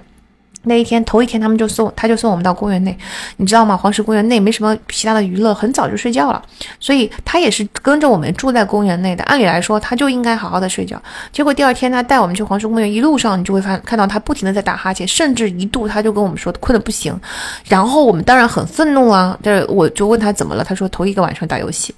你看，就是这些专业跑车的人都知道，第二天肯定不会喝酒出来带你带你来开车，但是他们就会啊睡眠不足。啊，最近今年年初的时候，就过年回来的时候，我不是把两只猫带回家了吗？把两只猫带回来的时候，也请了一个宠物接专门宠物接送的司机。这个司机也是困到他不得不在某一个地方停下来，然后就要抽根烟才能够在清醒的地步。其实这些情况都非常非常非常的危险。那希望大家以后再碰到这样的人呢，你宁可你不要觉得他不喝酒，他就跟他说话，让他保持清醒，或者说让他抽根烟，他就会好。这个危险系数还是很。高的，你宁可让这些司机啊，在把把车停在安全的地方，然后让他睡十五分钟到二十分钟，这完全这非常的必要啊。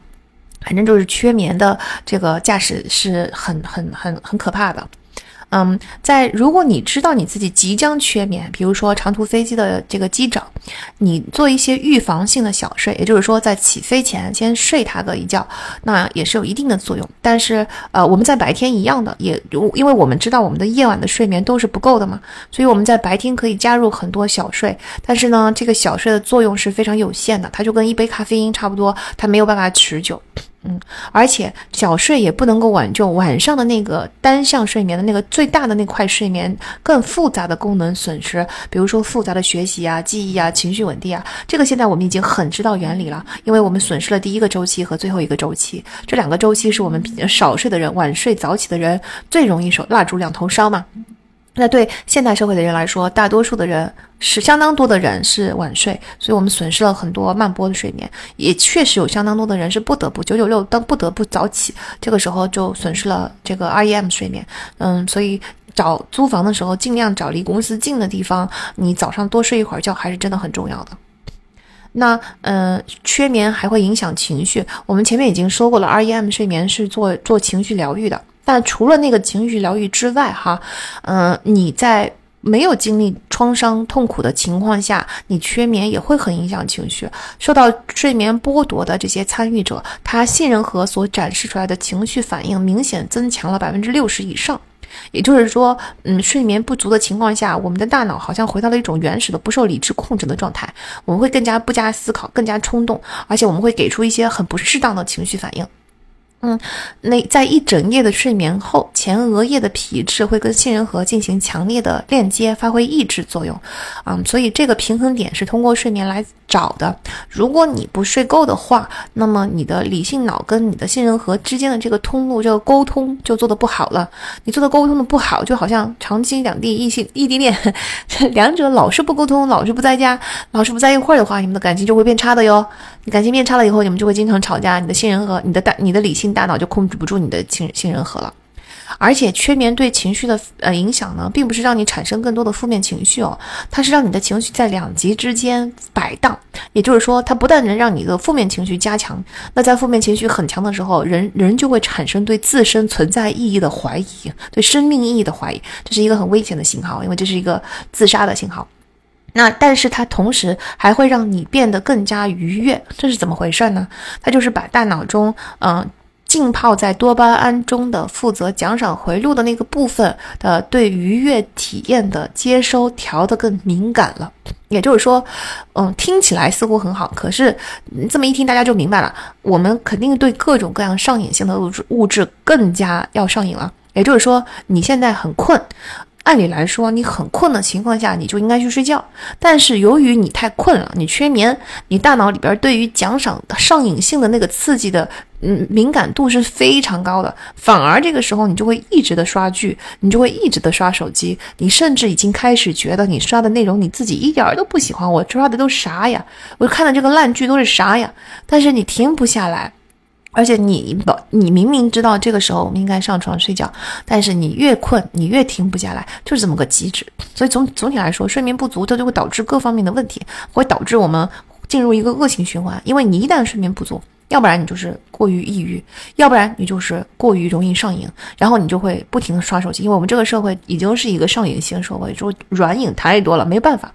这个时候，你不断不断的刷手机，会导致你第二天又睡不好，你你的睡眠睡眠债会越欠越多，这是是不是就是一个很可怕的恶性循环了？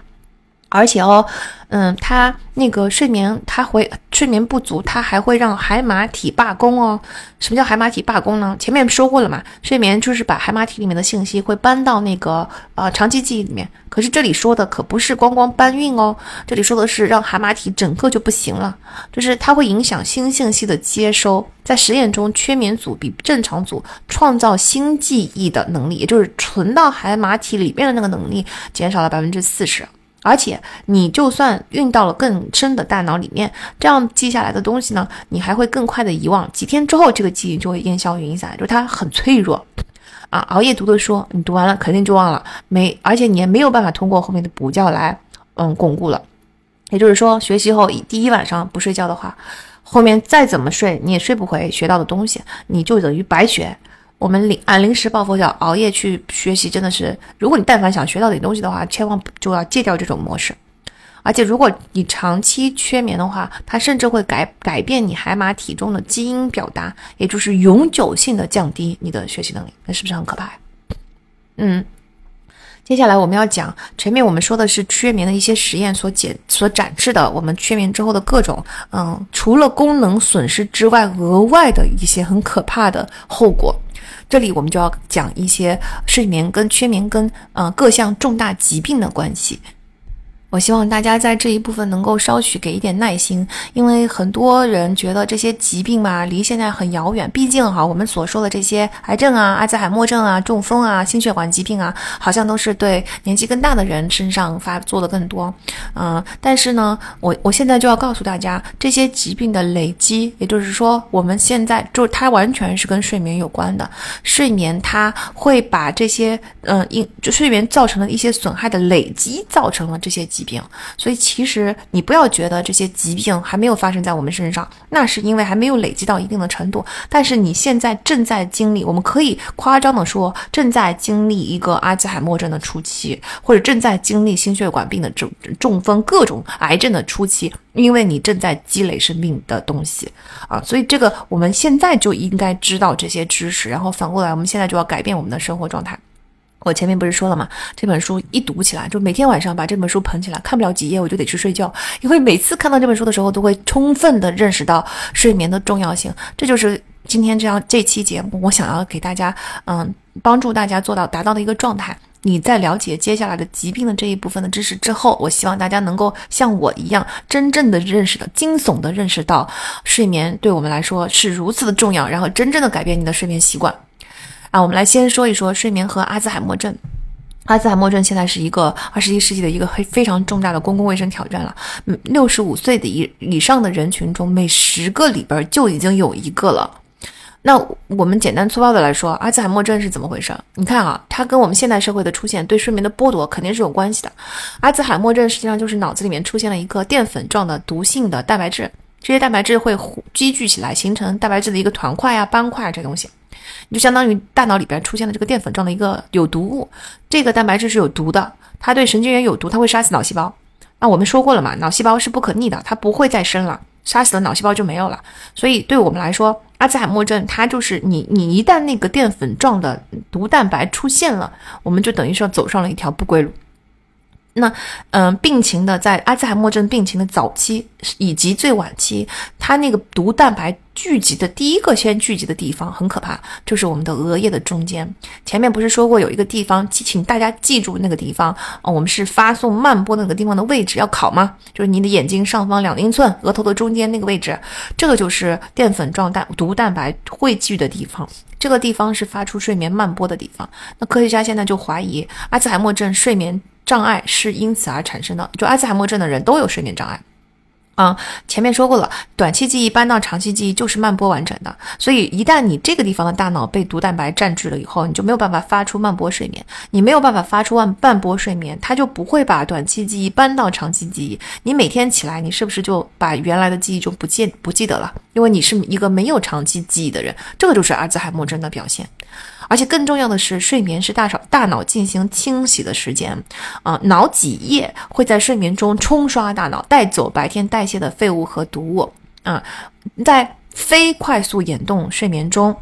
大脑的神经胶质细胞会缩小至百分之六十，增加细胞间隙，方便清洗。也就是我们大扫除的时候，把所有的凳子都放到桌子上了，把所有的家具都归在一处，空出东西才能够把它清洗的更加彻底。那我们睡眠是提供了缩小脑细胞的这些体积，让大脑冲刷的更加干净的这么一个作用，并且大脑是需要在睡眠中进行大清扫的，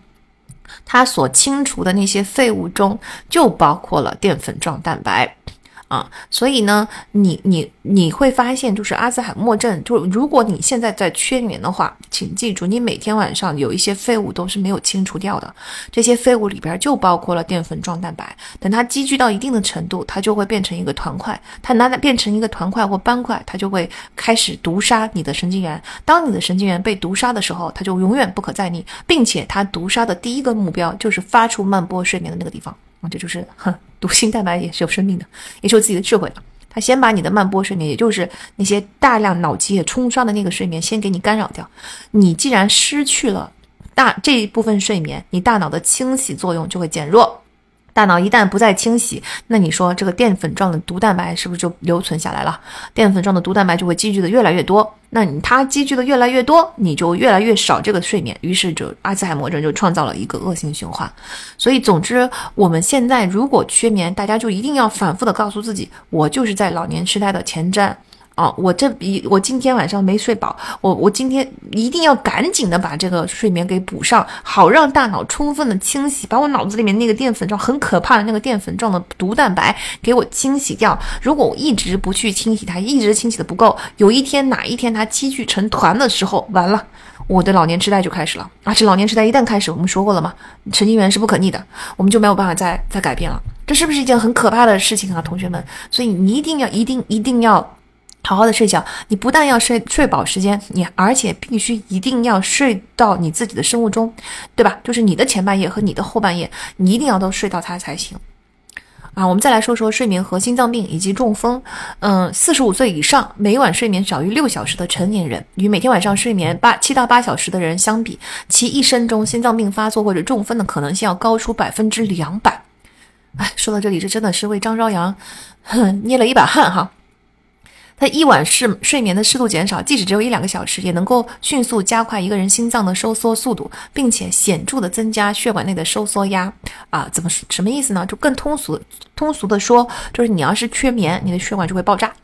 然后你缺眠的时候呢，它又会抑制一个修复的东西的产生，所以就修复你血管的那个东西又生长素又没有了，你血管炸裂，各种小的炸裂，然后那个生长素又没有办法去修复血管，你说你的血管是不是经常出问题？那你说是不是就经常发生心脏病跟中风了？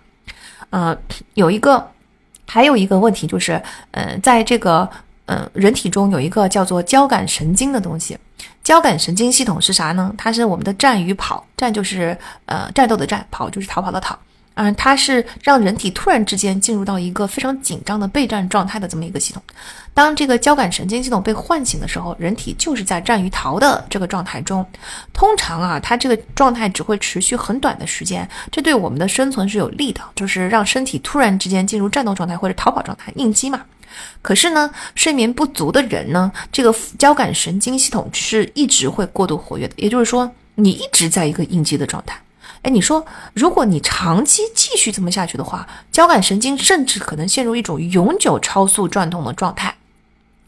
你持续这种应激的状态，身体当然就会产生各种应激的压力啦。你产生了这个压力荷尔蒙，对吧？就皮质醇，皮质醇就刚才说的，让血管容易炸裂的。然后同时抑制生长素，生长素就是修复血管的，这这这就不行了嘛。嗯，有一个非常有趣的数据，也是一个我们可能都亲身参与过的实验，一个全球性的大实验，就是叫做夏令时和冬令时。当夏令时启动的当天，时钟拨快了一个小时，也就是说，我们。第二天要下令时的话，第二天的八点就相当于是原来的七点，那我们是不是就少了一个小时的睡眠啦？那从你全球上上百万家的医院记录如果调出来看的话，你就会发现这种微不足道的睡眠减少，通常伴随着次日可怕的心脏病的发作高峰。反过来说，冬令时启动的时候，咱们就多了一个小时的睡眠，你会发现心脏病发作概率在第二天就会下降。就是这么明显，交通事故刚才说过了嘛，就是缺眠驾驶很可怕。交通事故数据也会显示同样的元气。夏令时候的那一天，交通事故频发；冬令时候的那一天，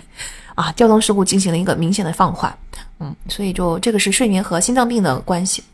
接下来我们要说睡眠和糖尿病的关系，就是在大脑营养的那一期我们讲过，身体是通过胰岛素来管理血糖浓度的嘛。胰岛素就是一个指挥官，就是它发出命令，好，身体细胞就会从呃出来，从血液里边去吸收糖分，就像下暴雨的时候的那个排水系统一样，你打开这个排水系统，它就会迅速的排水，哗哗哗哗就把那个糖给排掉了。那睡眠不足呢，细胞对于胰岛素命令的接受程度就会低很多，就像暴雨中你的排水系统拒绝打开，那你是不是所有的糖都积聚在那里？这个时候你的糖尿病是不是就很容易啦？啊，所以这就是睡眠睡眠不足的人为什么容易糖尿病呢？不是因为你的饮食里边血糖就升糖指数过高，而是因为你的这个胰岛素就不起作用了。睡眠跟肥胖呢也是有紧密的关系的。身体是用两种激素来控制我们的食欲的，一种叫做瘦素，一种叫做胃饥饿素。瘦素就是传递饱腹感，就是吃饱了不吃了；胃饥饿素相反，它是传递饥饿感，就告诉我们想吃。那睡眠不足呢，就会降低瘦素，升高胃饥饿素，也就是让你啊，把把你我吃饱了的那个信号从你大脑大脑大脑里面全消除，并且放大你说我饿我饿我饿的那个信号。那么就在这种情况下，就算你身体吃饱了，因为吃饱的信号被消除了，所以你还是会感觉到饿。科学家范考特就有一个很棒的形容啊，他说一个睡眠不足的身体会在大量的食物中哭着喊饿。啊，这就是睡眠跟肥胖的关系啊！睡眠不足还会增加身体里面的大麻素，大麻素是增加食欲的。总之，你会发现睡眠不足的人吃的都比睡眠足的人多啊！睡眠那个不足的人每天会比其他人多摄入三百到六百卡路里，相当于你每五到十十天你就会胖一斤。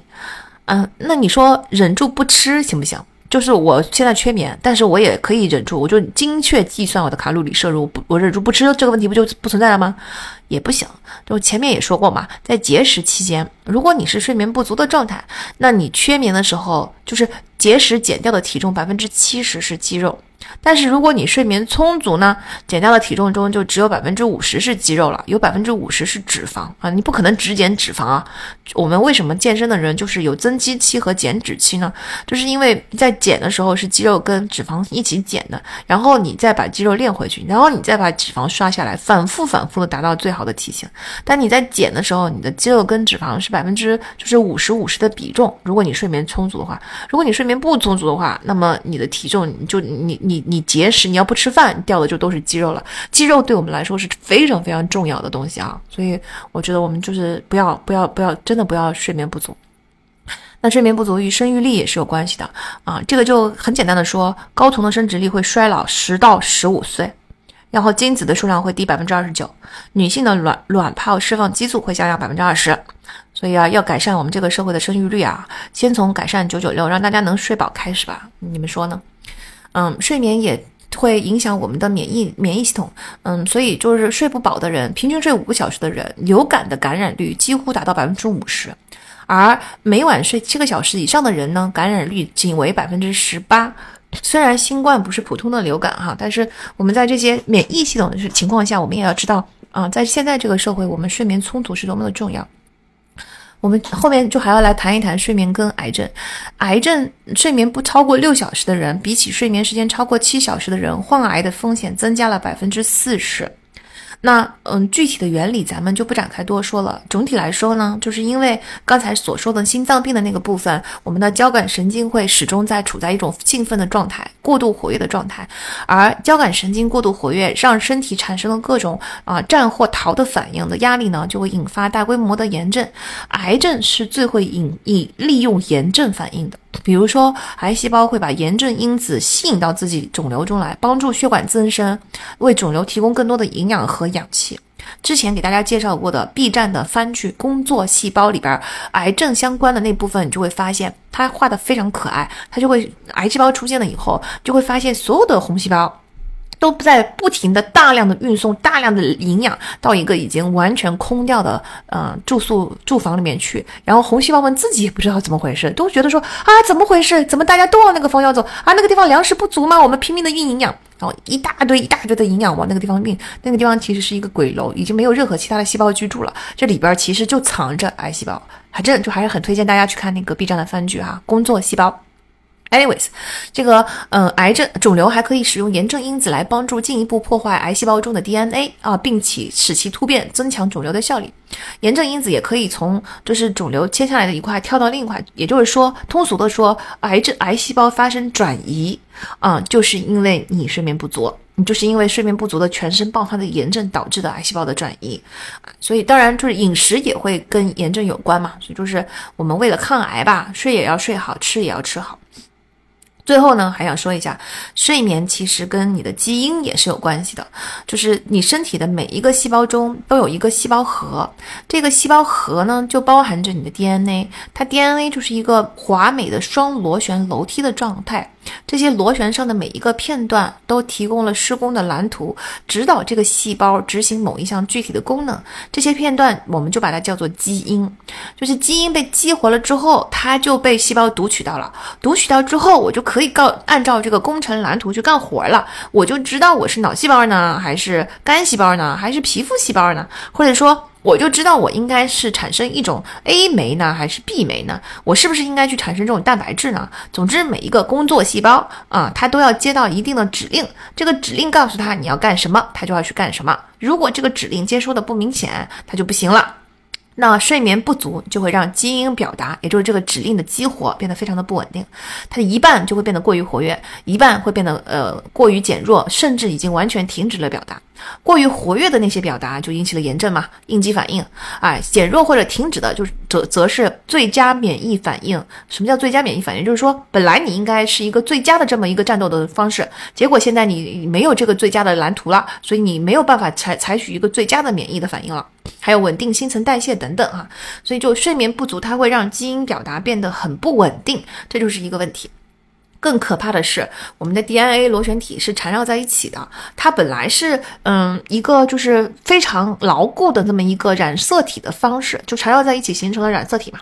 染色体它就像鞋带一样，一股一股绳编织在一起的，它很牢固。但是呢，鞋带的头上是不是咱得有一个嗯打开的需要保护它的帽子啊？否则鞋带不就散开了吗？啊，这个鞋带的帽子在我们的这个基因里面呢，就叫做粒端粒。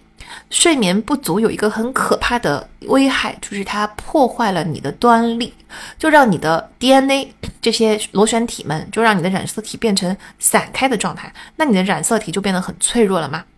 你你看，我们不是一直很害怕转基因吗？每一个你没有睡饱觉的晚上，你都是在对自己进行转基因改造。哎，你想想看，这是不是一个很可怕的事情？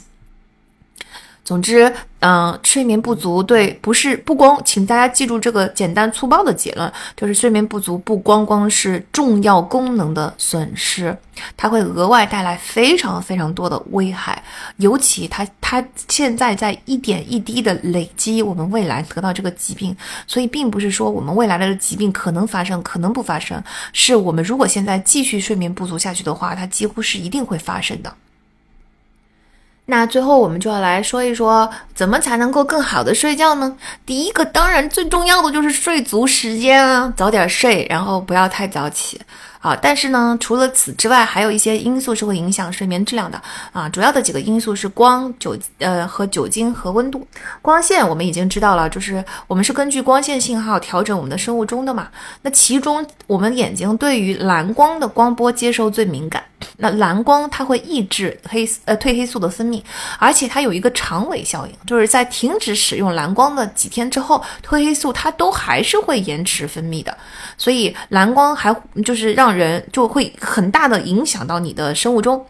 它还会让人损失大量的 REM 睡眠，你看，所以蓝光这个事情对我们是很有危害的。手机上、iPad 上还有 LED 灯都是蓝光，因此我们要做什么改变呢？就是第一是睡前的几小时，你就应该调低房间的亮度，你只要开小灯，你不要把它开得很大。我们就知道了嘛，我们是是身体需要接受的光线的变暗才能够通知身体各部位我们要进入睡眠状态了。所以睡前呢，不要开得太大，灯不要开得太大，尤其不要用 LED 的灯泡。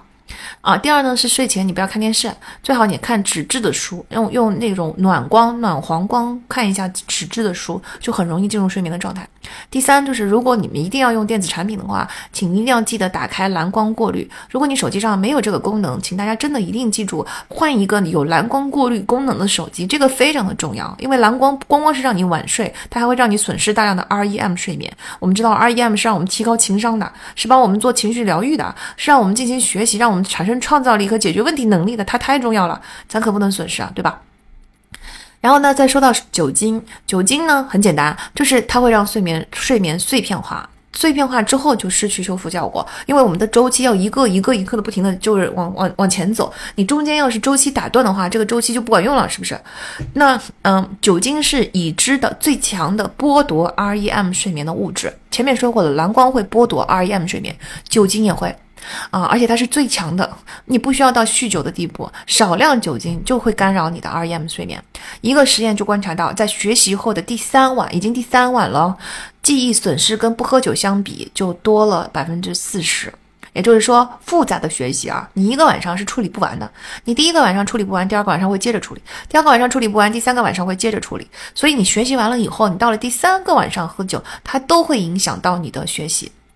嗯，新知识需要多久才能够彻底安全呢？我们其实科学家还不知道。所以总体来说，对我们来说最安全的就是戒酒，没别的，啥也不要喝，尽量的不要喝酒，很偶尔很偶尔的喝，最好也不要在晚上喝。嗯，接下来一个因素就是温度了。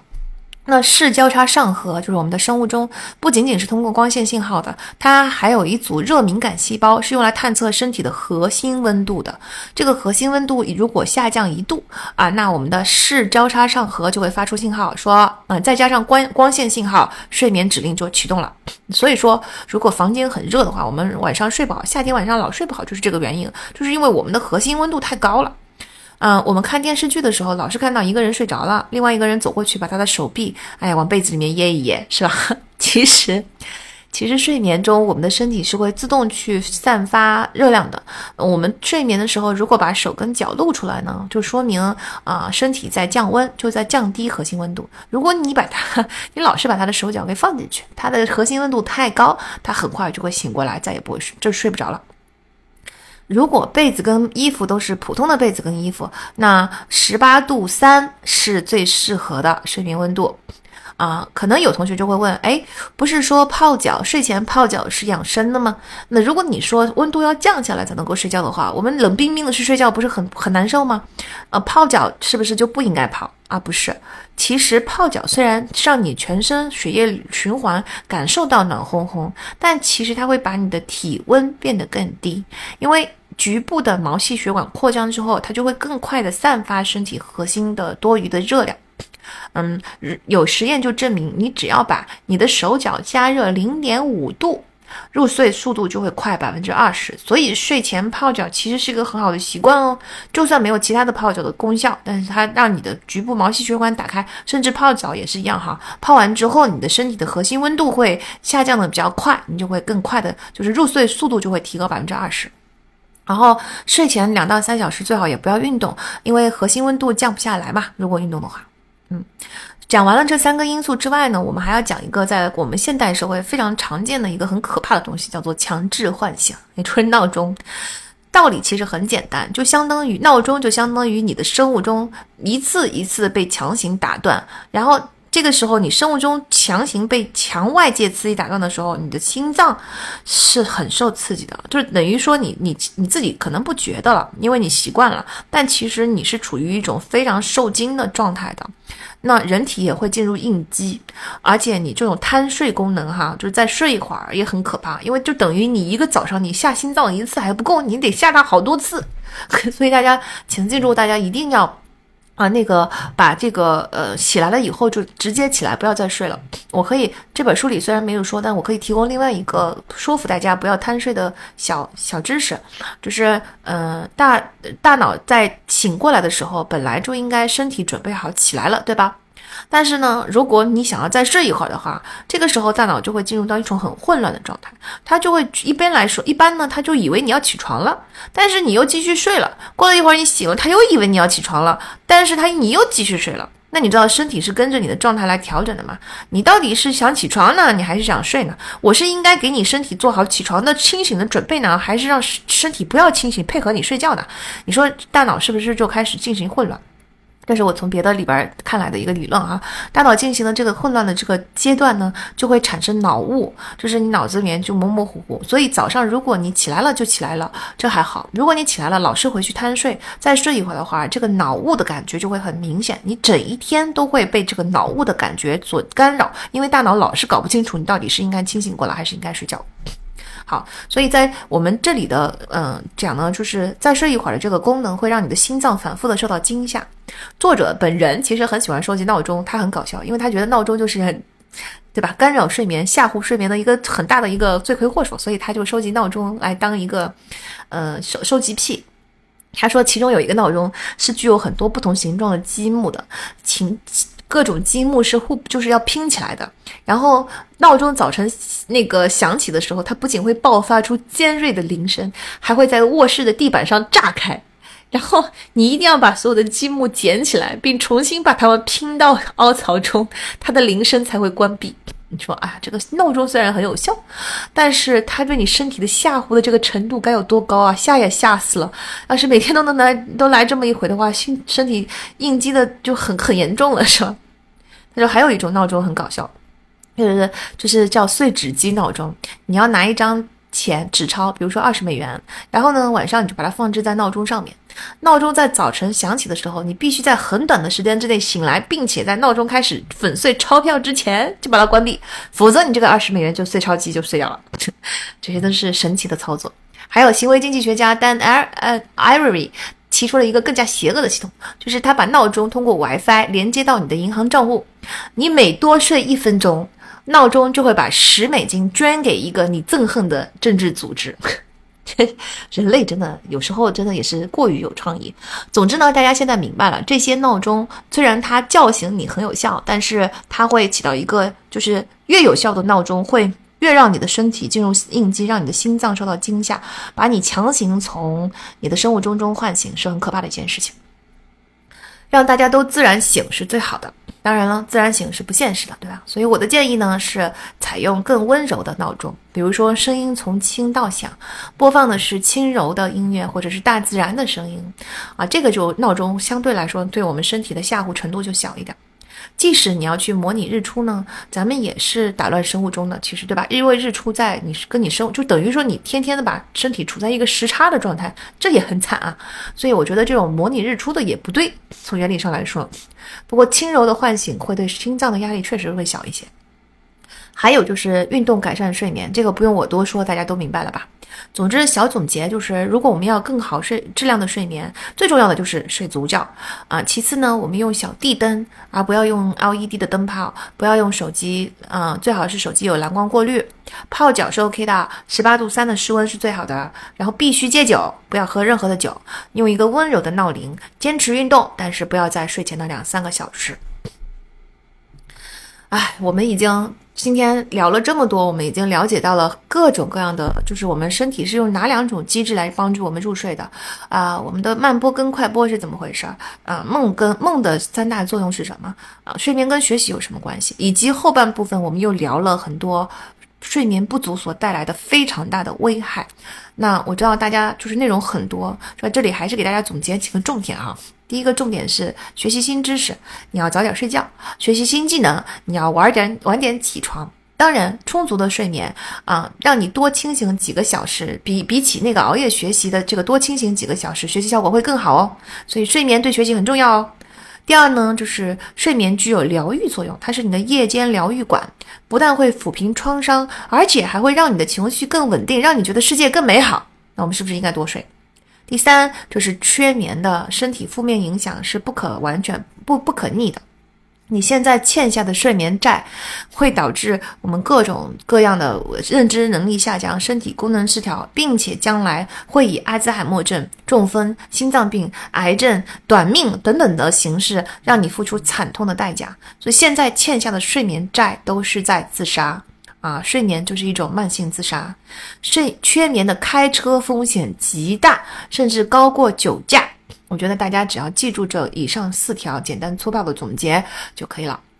那用作者的一句话来结束今天的节目：清醒是第一级的脑损伤，或者用用刚才我的说法，清醒的时候都是在慢性自杀。我们需要用充 充足的睡眠来抵御这种慢性自慢性自杀。啊，请大家一定要记住哦。那我们今天就跟大家分享到这里啊，欢迎大家来我的播客和读者群跟我继续讨论。呃，参加我的播客和参加我们读者群的方法，我会写在播客的文案中。那我们下期再见，拜拜。